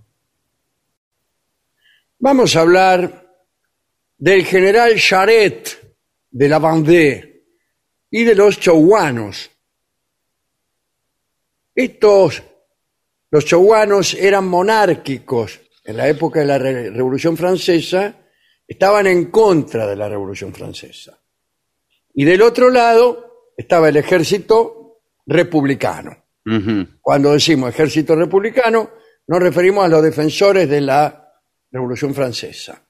Y cuando decimos los chouanos o el general Charest de la Vendée, decimos eh, tipos que estaban a favor de la monarquía. Eh, el 2 de marzo de 1793, la autoridad eh, militar de la revolución envió a la Vendée, la Vendée es un lugar ahí este, en la parte atlántica de, de Francia, un, un decreto de incorporación de 200.000 hombres. Dice, ya que estamos, incorporemos 200.000 ñatos. El reclutamiento para reforzar las filas republicanas debía empezar ocho días después. La Vendée, como acabo de decir yo, lo dice ahora nuestro informante, es un departamento de Francia que toma su nombre de un río que lo atraviesa, etcétera, etcétera. Hay es efectivamente un libro de Víctor Hugo que se llama El 93, que cuenta todos estos episodios. Muy bien. Cuando viene esta orden de convocar 200.000 tipos, Sí. los habitantes de aquel lugar, de la Vendée, eran, que además eran muy religiosos y bastante partidarios de la revolución monárquica, no eran muy adictos a la revolución francesa, bueno, eh, sienten un gran rechazo. Ya venían con un gran rechazo, imagínense cuando le dicen necesitamos a 200.000 de ustedes para incorporarlos al ejército de la revolución. 200.000 era casi el número total de hombres que había en la bandera. O sea que tenían que incorporarlos a todos. Bueno. Del 10 al 15 de marzo, toda la región de la Vendée se levantó. Las mujeres tomaron parte activa en las operaciones. Empuñaron las armas, hicieron de mensajeras, de espías, de enfermeras, etc. Ya desde los primeros combates entre los chouanos, que es el nombre que recibieron los realistas, y los ejércitos republicanos, eh, bueno, se, se vio que la cosa era muy pareja. ¿eh? Sin embargo, había algo que hacía que los republicanos no se preocuparan mucho. Todos sabían que el comandante de las tropas de la Vendée podía ser fácilmente dominado. Se trataba de Francisco de Charette, que había sido eh, alumbrado en 1763, era teniente de navío y se había revelado porque estaba disconforme ante las medidas que se tomaban en París. Pero Charette tenía una fuerte debilidad, que eran las mujeres. Pronto se vio rodeado por una gran cantidad de damas nobles que querían mantener su nobleza y por eso estaban en contra de la revolución. Bueno, según los historiadores, el amor impidió que los choguanos restauraran la monarquía. Vamos a ver qué sucedió. Charet tenía fama de don Juan en Leyé, donde había establecido su cuartel general. Las mujeres que formaban parte de su serralio, de su harén, ocupaban varias casas. Todas las noches organizaba grandes bailongos en los que participaban sus bellas amigas. Terminada la milonga, se llevaba a sus habitaciones a dos o tres muchachas con las que pasaba desde luego veladas muy agitadas. Monsieur de Charret no se contentaba con llevar a las mujeres a su lecho, no, sino que además las colocaba en los puestos más importantes de su ejército. Y acá aparece una lista, la encantadora la bandera Machecul eh, combatía a la cabeza de los ejércitos, la viuda de Casal se ocupaba de los, las relaciones con Inglaterra y con los emigrados. Eh, Meril Ordi hacía de agente de enlace con otros ejércitos. Los víveres, las armas y la propaganda estaban a cargo de Mademoiselle Garry, que tenía solo 15 años, pero poseía el busto más hermoso del mundo. Bueno, y así un montón de, de, de minas que estaban ocupando puestos importantísimos. Todas estas mujeres hicieron de Messier de Sarret un héroe de leyenda.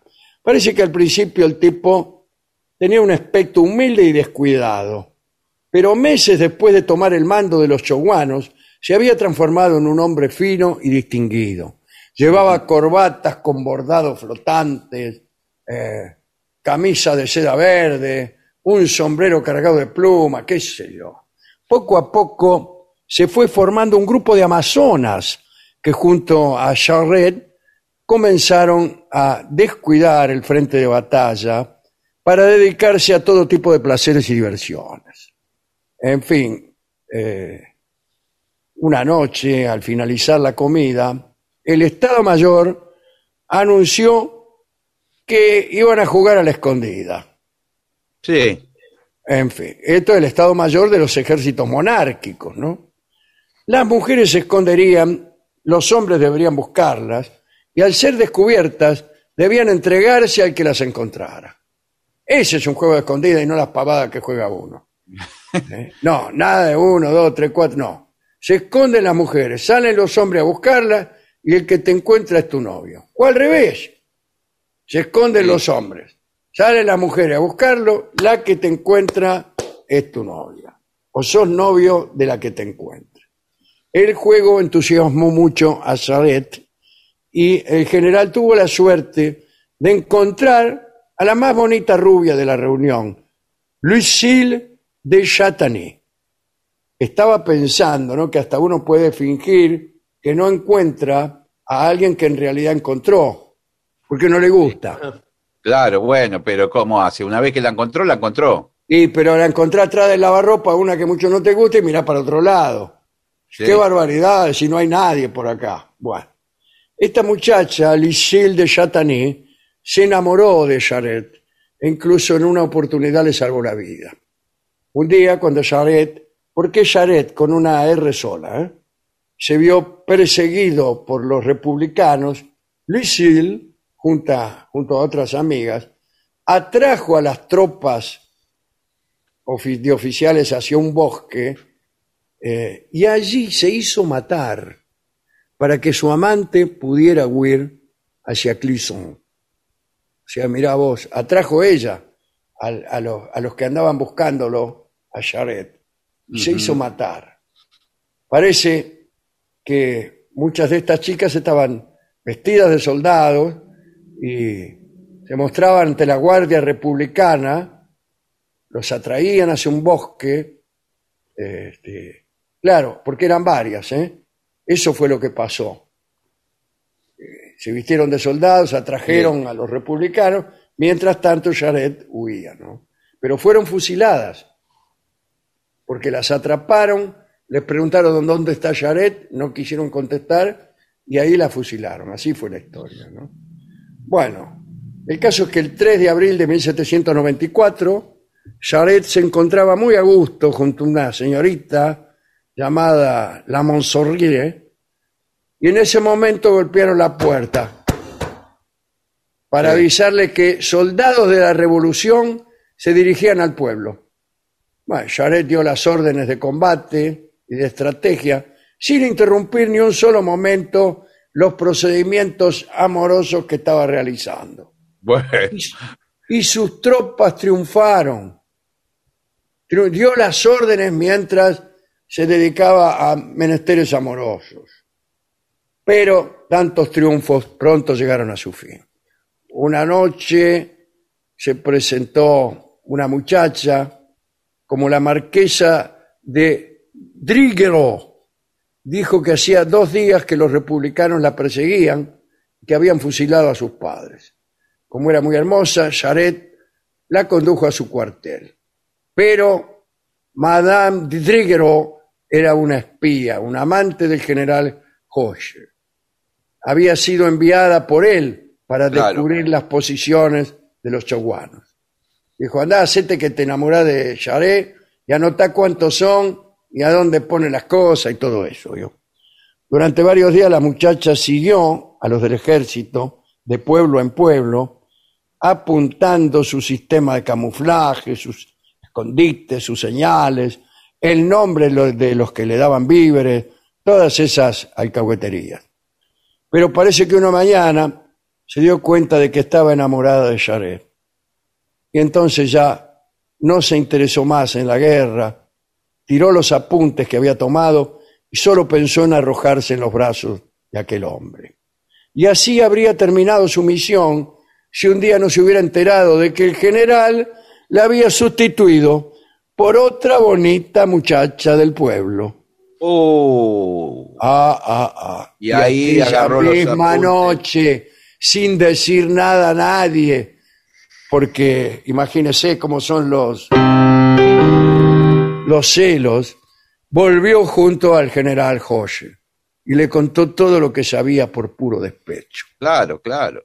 Unos días más tarde, Monsieur de Jarret fue hecho prisionero y después fue condenado a ser fusilado, y así se hizo en 1796.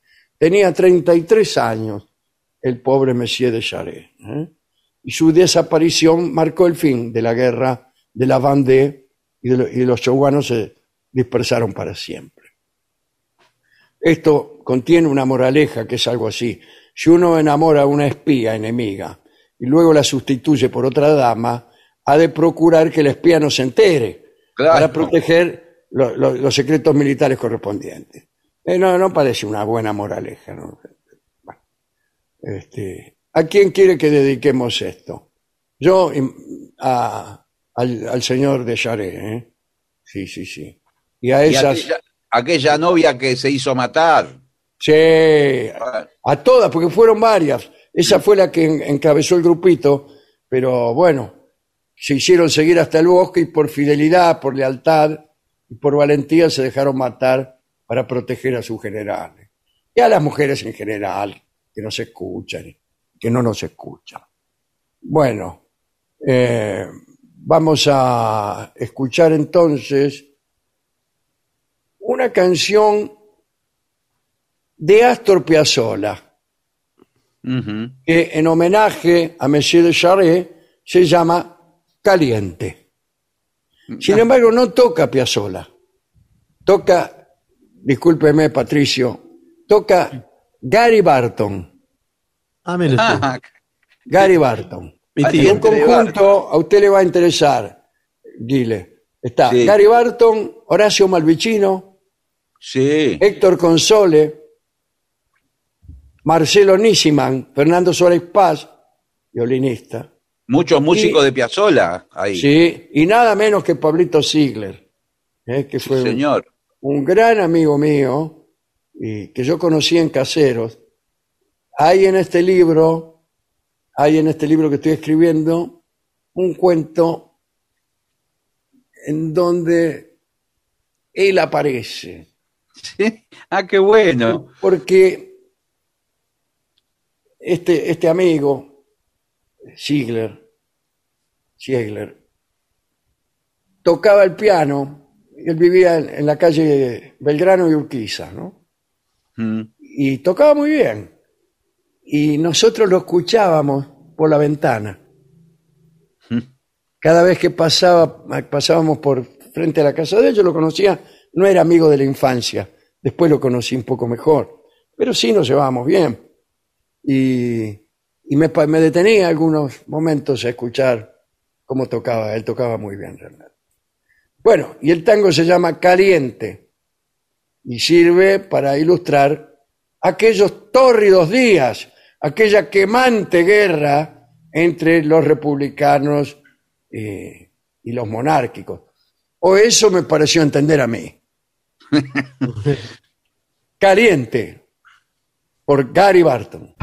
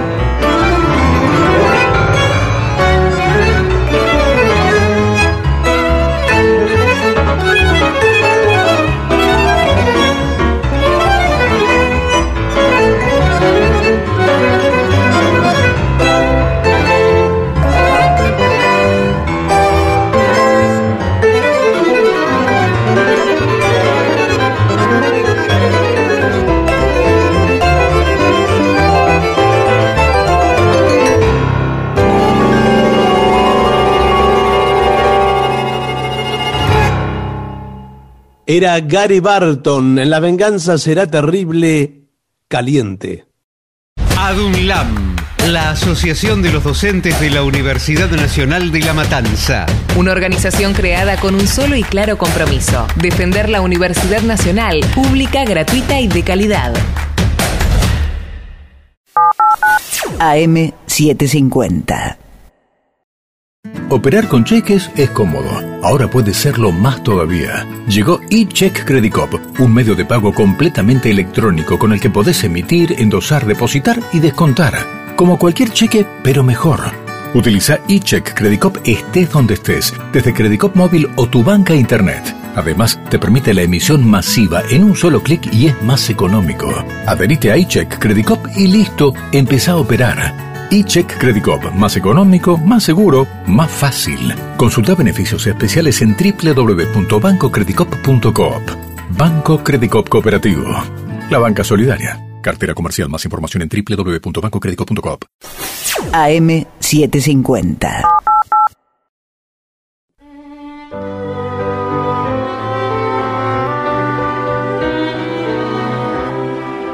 Continuamos en La Venganza Será Terrible por las 7.50, señoras, señores. Este es el mejor momento para dar comienzo al siguiente segmento. Etiqueta en la mesa 2021, salió recién. ¡Epa! Eh, muy bien. Y acá lo que hacemos es traer lo nuevo. Elementos incluso que no son tomados en cuenta en los manuales tradicionales de etiqueta. ¿eh? Claro, modifica lo anterior quizá. A veces modifica el anterior, a veces aparecen cosas que antes no aparecían, o son detalles mínimos. Por ejemplo, el primero que dice, al sentarse evite dejarse caer en la silla. Muy bien. Sí, Eso no, lo tendría que Claro, aprender. yo que- tengo así, Sí. no. Ni tampoco eh, eh, diga cosas, veo que dice, oh, ¡Oh! Esto es una cosa, ac- acá merece una reflexión esto.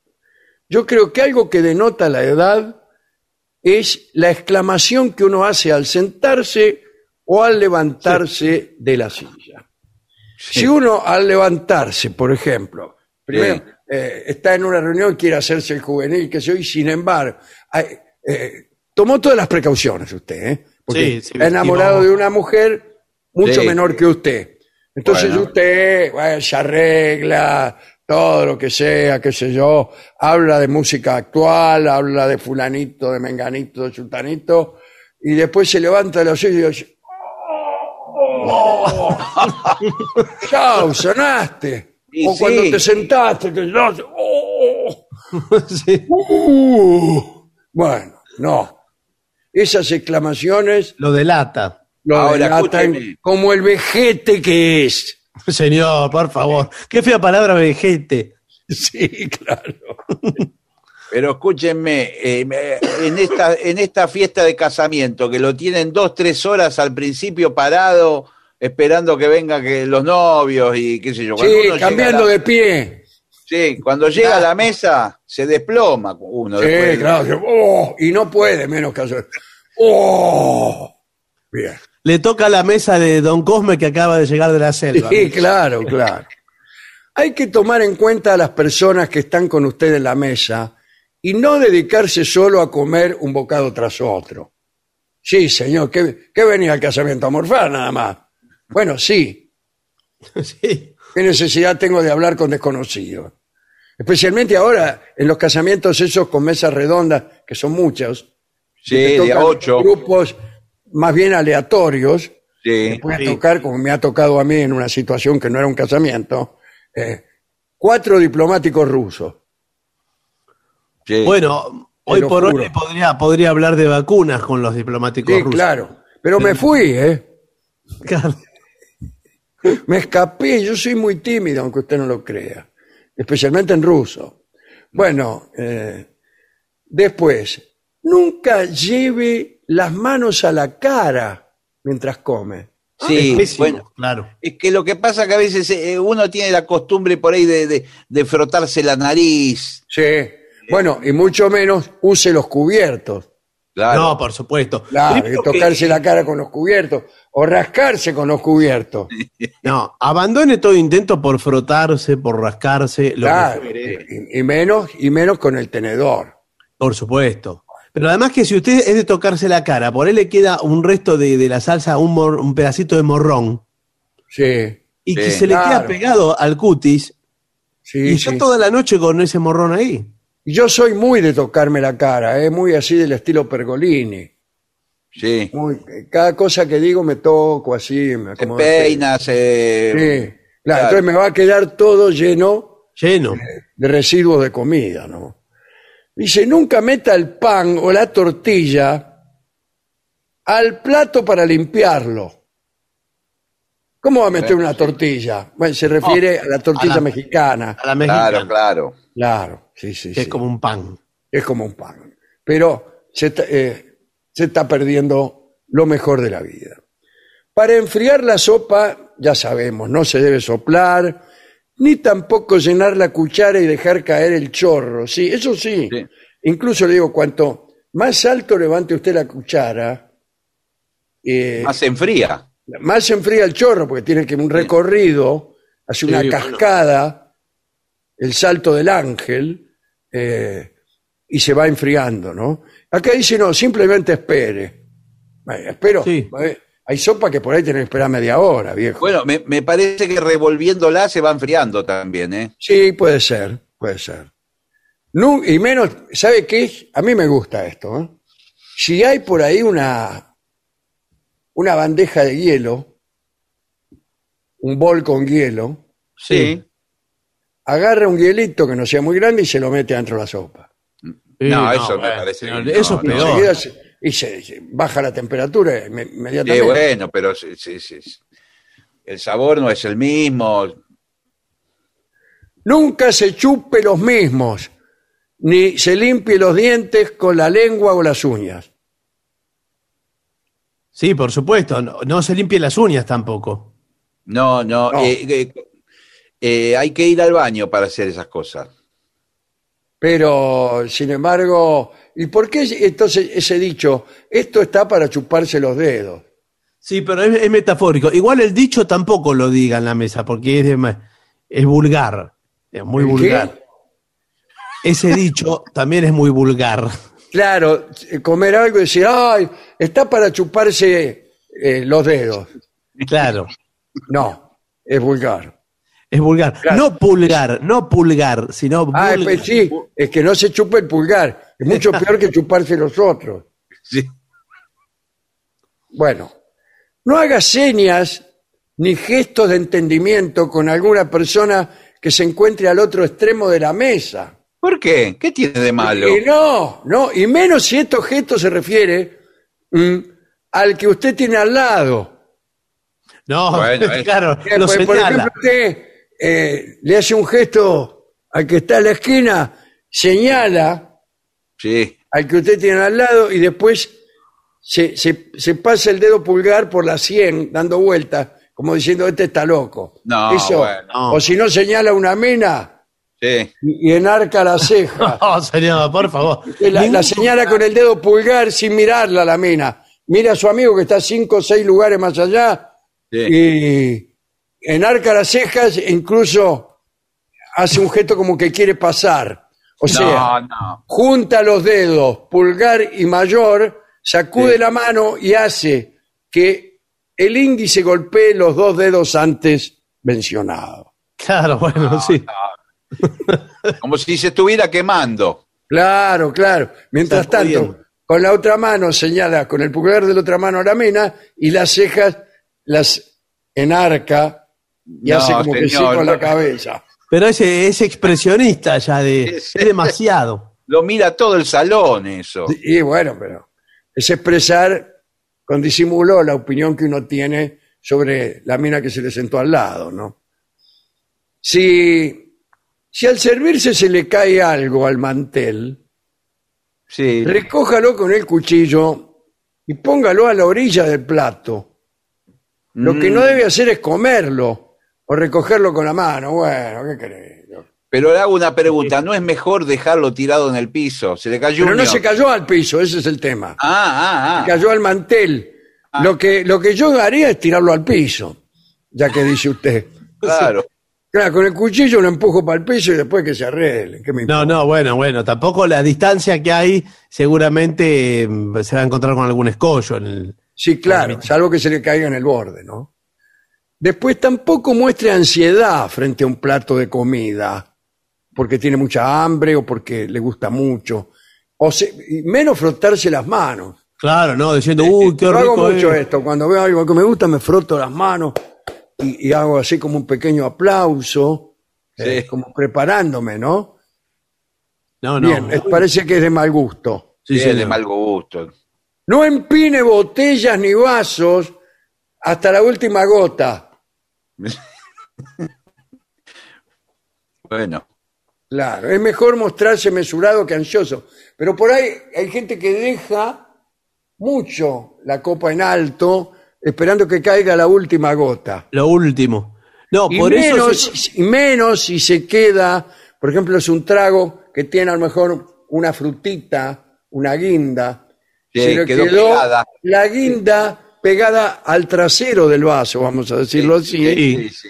Y usted queda con la cabeza in- inclinada, pero la guinda no baja. Eso pasa mucho con la ensalada de fruta. Claro, bueno, no, no, no golpee el vaso, pum, pum, pum, y menos saque la lengua tratando de alcanzarla. No, déjela, No. Ya está. renuncie. Acá dice que una de las faltas más graves que se puede cometer es tomar líquidos cuando uno tiene comida en la boca. Bueno, pero a veces es indispensable. Sí, a veces es necesario. Hay, hay ¿Para comidas qué, que dice no- usted? ¿Por qué indispensable? Bueno, primero si está muy caliente. Sí, Bueno, sí. inmediatamente hay que meter agua. Inmediatamente, tomamos. Segundo, si es una porquería. Claro, si lo tiene que. Si tiene feo gusto. Por lo menos, bueno, tomás un buen sorbo de agua y te lo te lo, que pase Y también- por la garganta, bueno. Y también si, si usted es muy seco y se medio se está atragantando.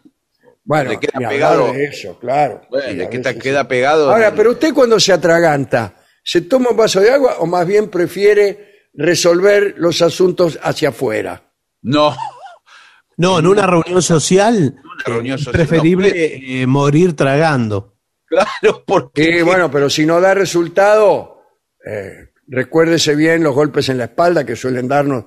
Sí, tienen que ser amigos íntimos, ¿eh? a mí me Bueno, pasó, sí.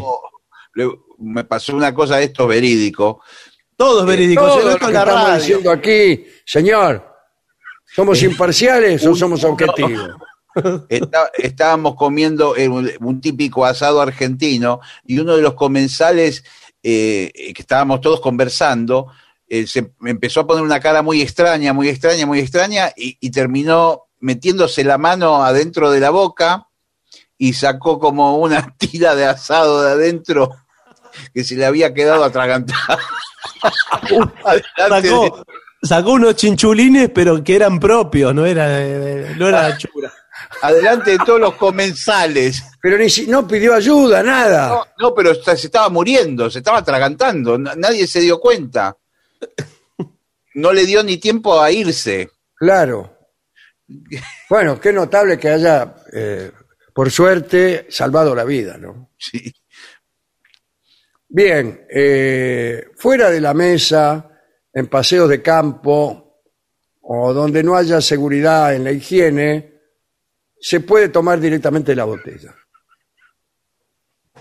Mira vos. Si le, esto es importante. Si le sirven un refresco con pajita, Sí. deje un poco de líquido para no hacer ruido. Ah, Ese ruido, cuando, cuando quedan los hielitos. especialmente cuando hay hielo. Claro. Pero a veces, yo le voy a decir una cosa, a veces ese ruido lo empieza a hacer ya desde la mitad del A vaso. la mitad, sí, porque hay mucho aire, mucho Ya, hielo. entonces tu novia te dice, eh, no hagas eso. ¿Cómo no hagas eso? Me falta la mitad a tomármelo. ¿Qué voy a hacer?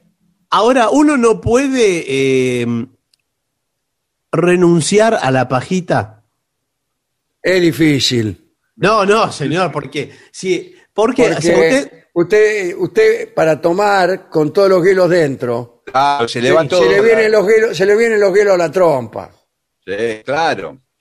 no sé, yo, yo prefiero eh, renunciar a la pajita y, y tomar de, directamente con la boca, señor. Yo incluso le digo más. Eh, a veces me parece que terminé de tomarlo, Sí. con ruido y todo. Y claro, al derretirse el hielo va formando otra agüita, Claro, Sí. sigue. que, tam- que también tiene su sabor.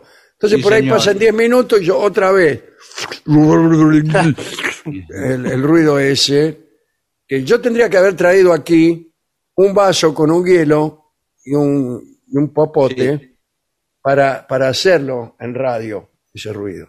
Ahora Claro. le digo, muchas veces, sobre todo cuando con los licuados y con lo- lo- los eh, jugos como de, de durazno, Sí. no pasa por la pajita el líquido. No pasa, porque encuentra, claro, por ahí fibras, trocitos de fruta, o porque es muy espeso. Es muy espeso. Y usted chupando como un desgraciado y se- se- hasta a veces se estrangula. Sí, El- sí. a veces pasa que se dobla o estrangula también, ¿no?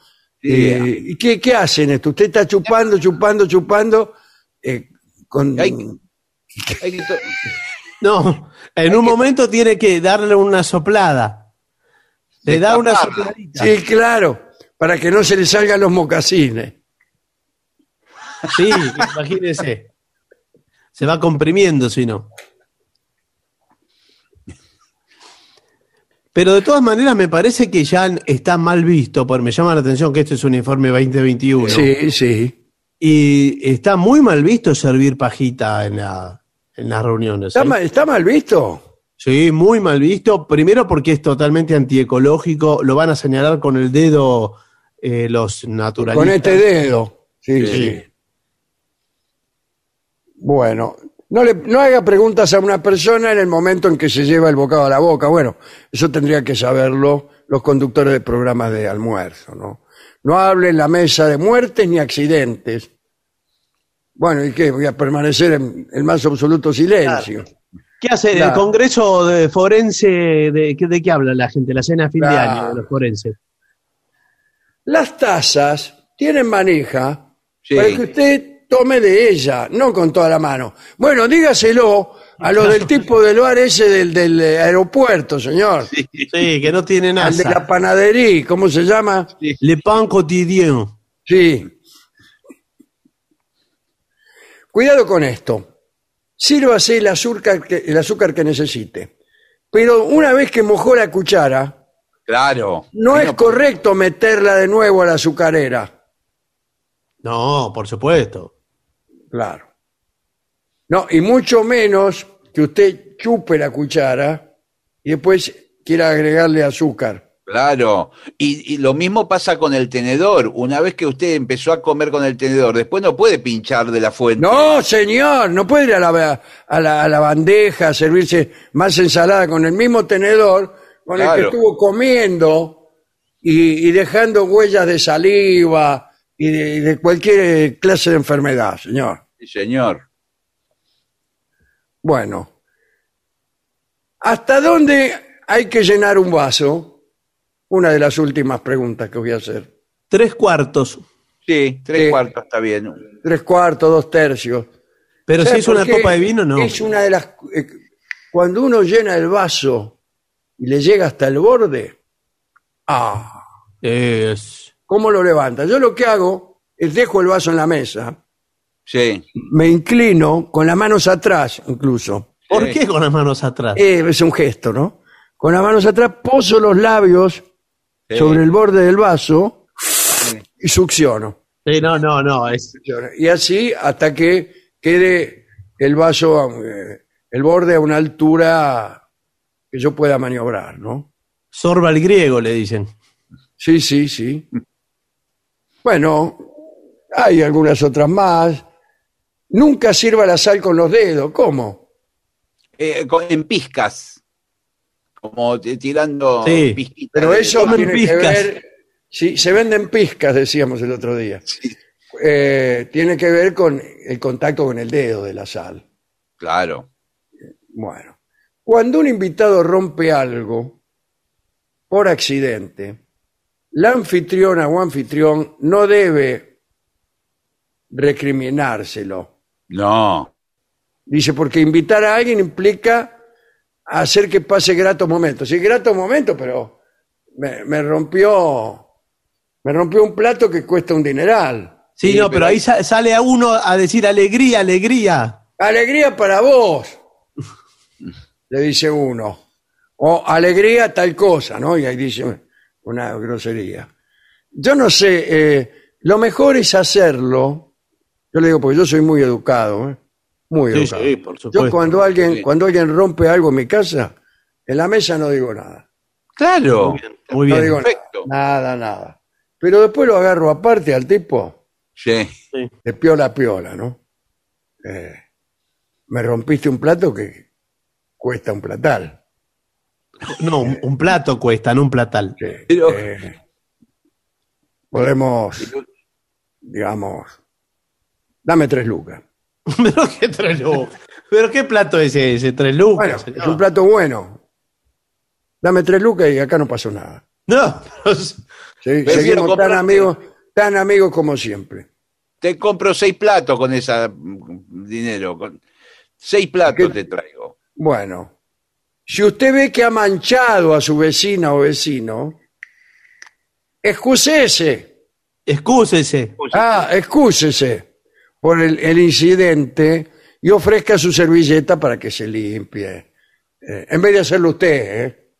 No, es no, que compañero empieza a toquetear a la mina y dice, ay, mirá, mirá justo dónde te viene a manchar. Sí, no, no, por favor, señor. No. Y se le Eh. corre la salsa y todo. Cuidado con los, los pañuelos, no se usan más, ¿eh? no, no, tiene que ser descartable ahora. Sí, sí, sí, sí. Eh, si su estómago hace ruido, Sí, esto por el hambre a veces. la- no lo comente. No. Claro. No, No, no. con- Uh, conviene ¿qué hablar. Comentario, ¿Qué comentario se puede hacer? No, eh, que de- deje que los ruidos aparezcan solos y que... ahí pero nadie- no diga nada como teléfono o, Claro. o algo así. Che, no sé en qué idioma te está hablando. Bueno, no tengo más. No, mira, ¿Qué hay que. mm, Yo creo que tenemos que igual terminar, ¿eh? Porque Sí. ya va a venir Moreira, hay una Está tanda. Moreira, están todos. sí, sí. Están todos. Así que, si le parece, hacemos una pausa. Hagamos una pausa por lo que más quiera.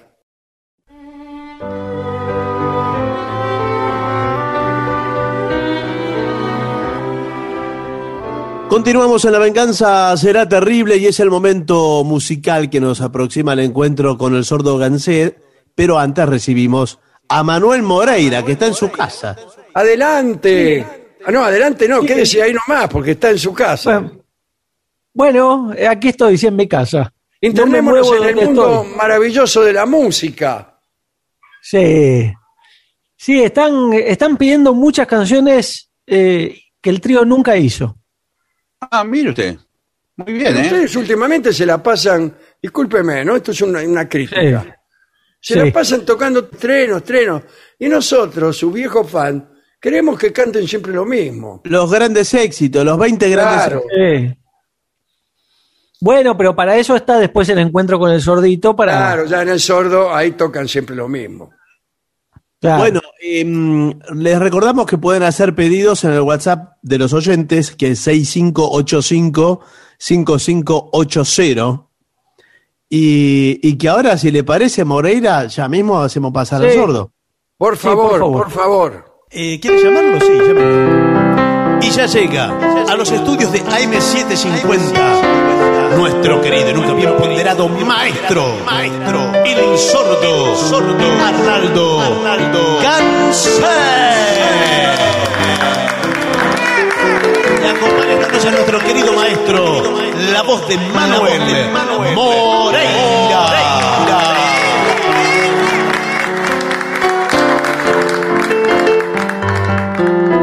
Muy bien, buenas noches, maestro. Eh, hay pedidos, muchos de ellos llegaron al WhatsApp de La Venganza Será Terrible, que es, usted lo sabe, Gillespie, mejor que yo, Sí, seguramente. sí, sí, eh, atención. El WhatsApp es 11 65 85 55 80. ¿eh? Muy bien, y ahí le piden eh, Can't Be My Love. ¿puede Can't ser? Buy Me Love. Sí, De los Beatles. sí. de los Beatles. Bien. Can buy me love,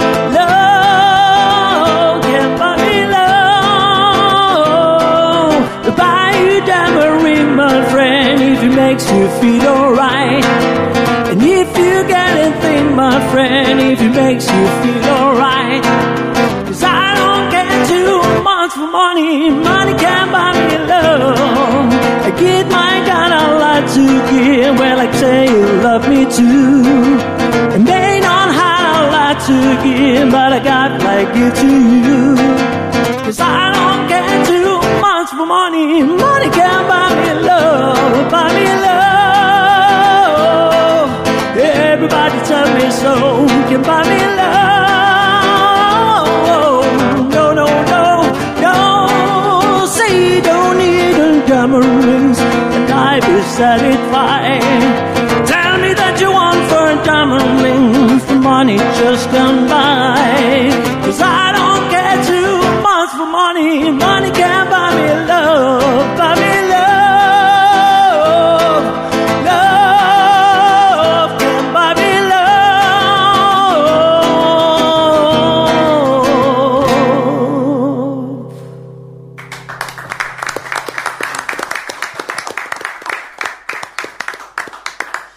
también algunos pedidos que llegan al Facebook de La Venganza Será Terrible, Sí. que es arroba La Venganza Radio. Para Miriam le piden Madame Yvonne. Ay, qué lindo. Han pasado diez años que zarpo de Francia, Mademoiselle Yvonne, hoy solo es Madame, la que al ver que todo quedó en la distancia, con ojos muy tristes, bebe su champán. Ya no es la papusa del barrio latino, ya no es la mistonga florecita del lis, ya nada le queda ni aquel argentino entre mate y taco alzó de París. Madame Yvonne, la cruz del sur fue como un sino. Madame Yvonne fue como el sino de tu suerte. Alondra gris, tu dolor me conmueve, tu pena es de nieve. Madame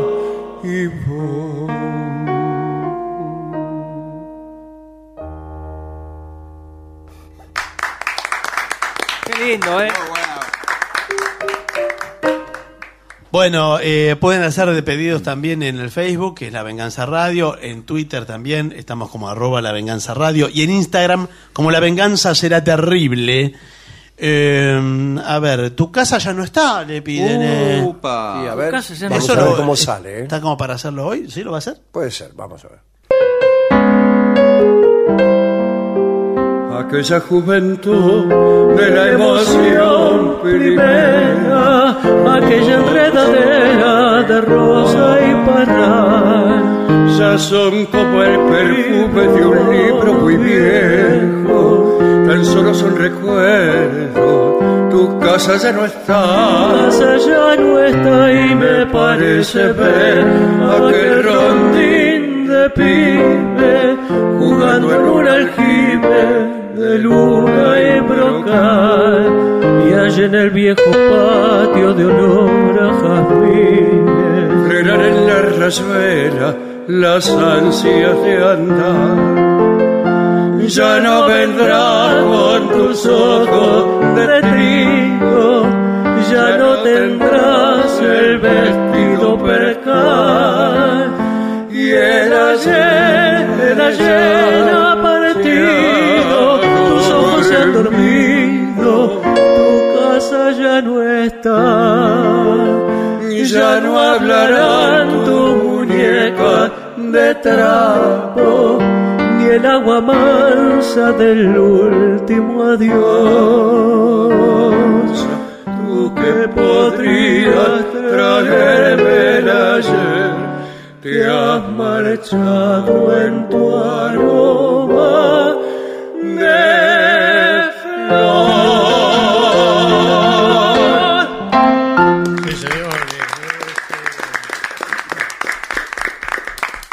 Ya no está, señores. ¿Hay trompeta esta noche o la, Sí, o aquí la la pasa? tiene, mire. A, a ver si su- pruébela.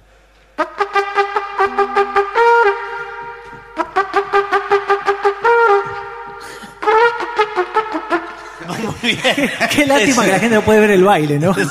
Está perfecta, está perfecta. Sí, es, eh, es de buena marca, ¿no? Eh, La trompeta, Sí. además. Eso se nota, no es cualquier cosa, no es de, no es de cotillón. Muy bien, así que ya está afinada. Eh, ¿Qué quiere hacer? Acá le pedían para que siempre Villarroel pide el mismo tema. ¿Cuál es? Mm, De Blue Monk. Ah, Blue Monk, de Thelonious Monk. Sí, Sí. claro. Todo lo que es de Thelonious Monk lo pide Villarroel acá en esta radio, es así.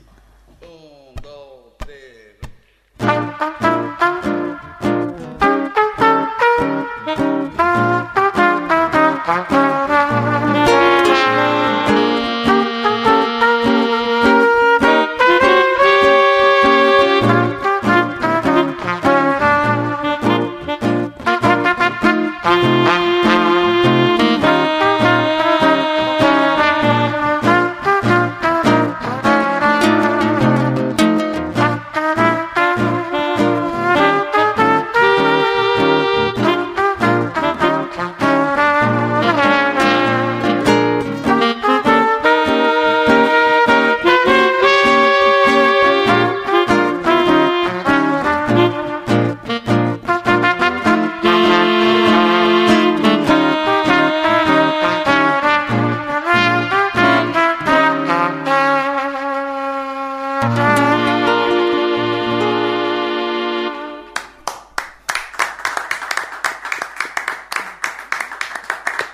bien, señores, eh, ya que estamos con la trompeta, yo le diría es un desperdicio guardarla. Claro, dejarlo con la trompeta en la mano. Sí.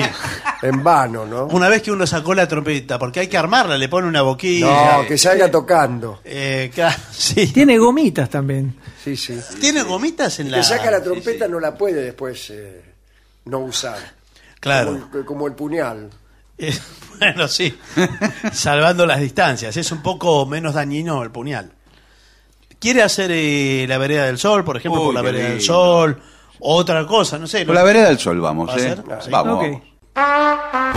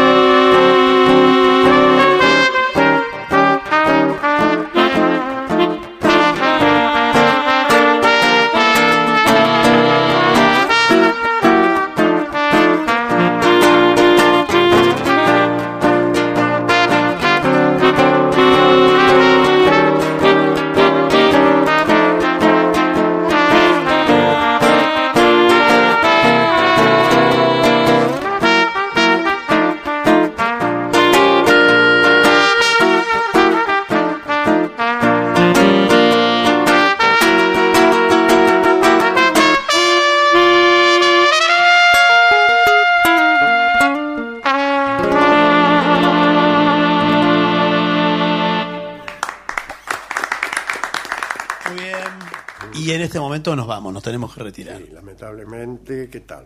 Sí. Así que nos vamos de una manera, creo que eh, festiva y que dé esperanza a nuestro público Ah, sí. por el porvenir, el- por lo que venga, por el futuro. Muy bien. Qué bien. Tengo ganas de, de decirlo así. Muy bien.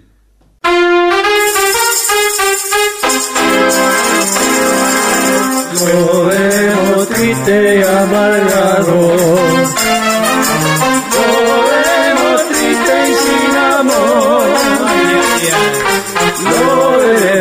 Y amargado porque la chica de al lado dijo que no. Lo vemos triste amargado.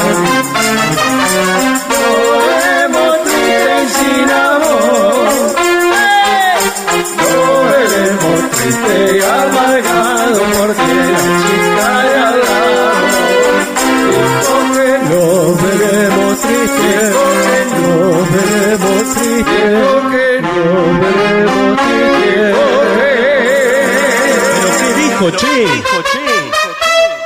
No. ¡Adiós!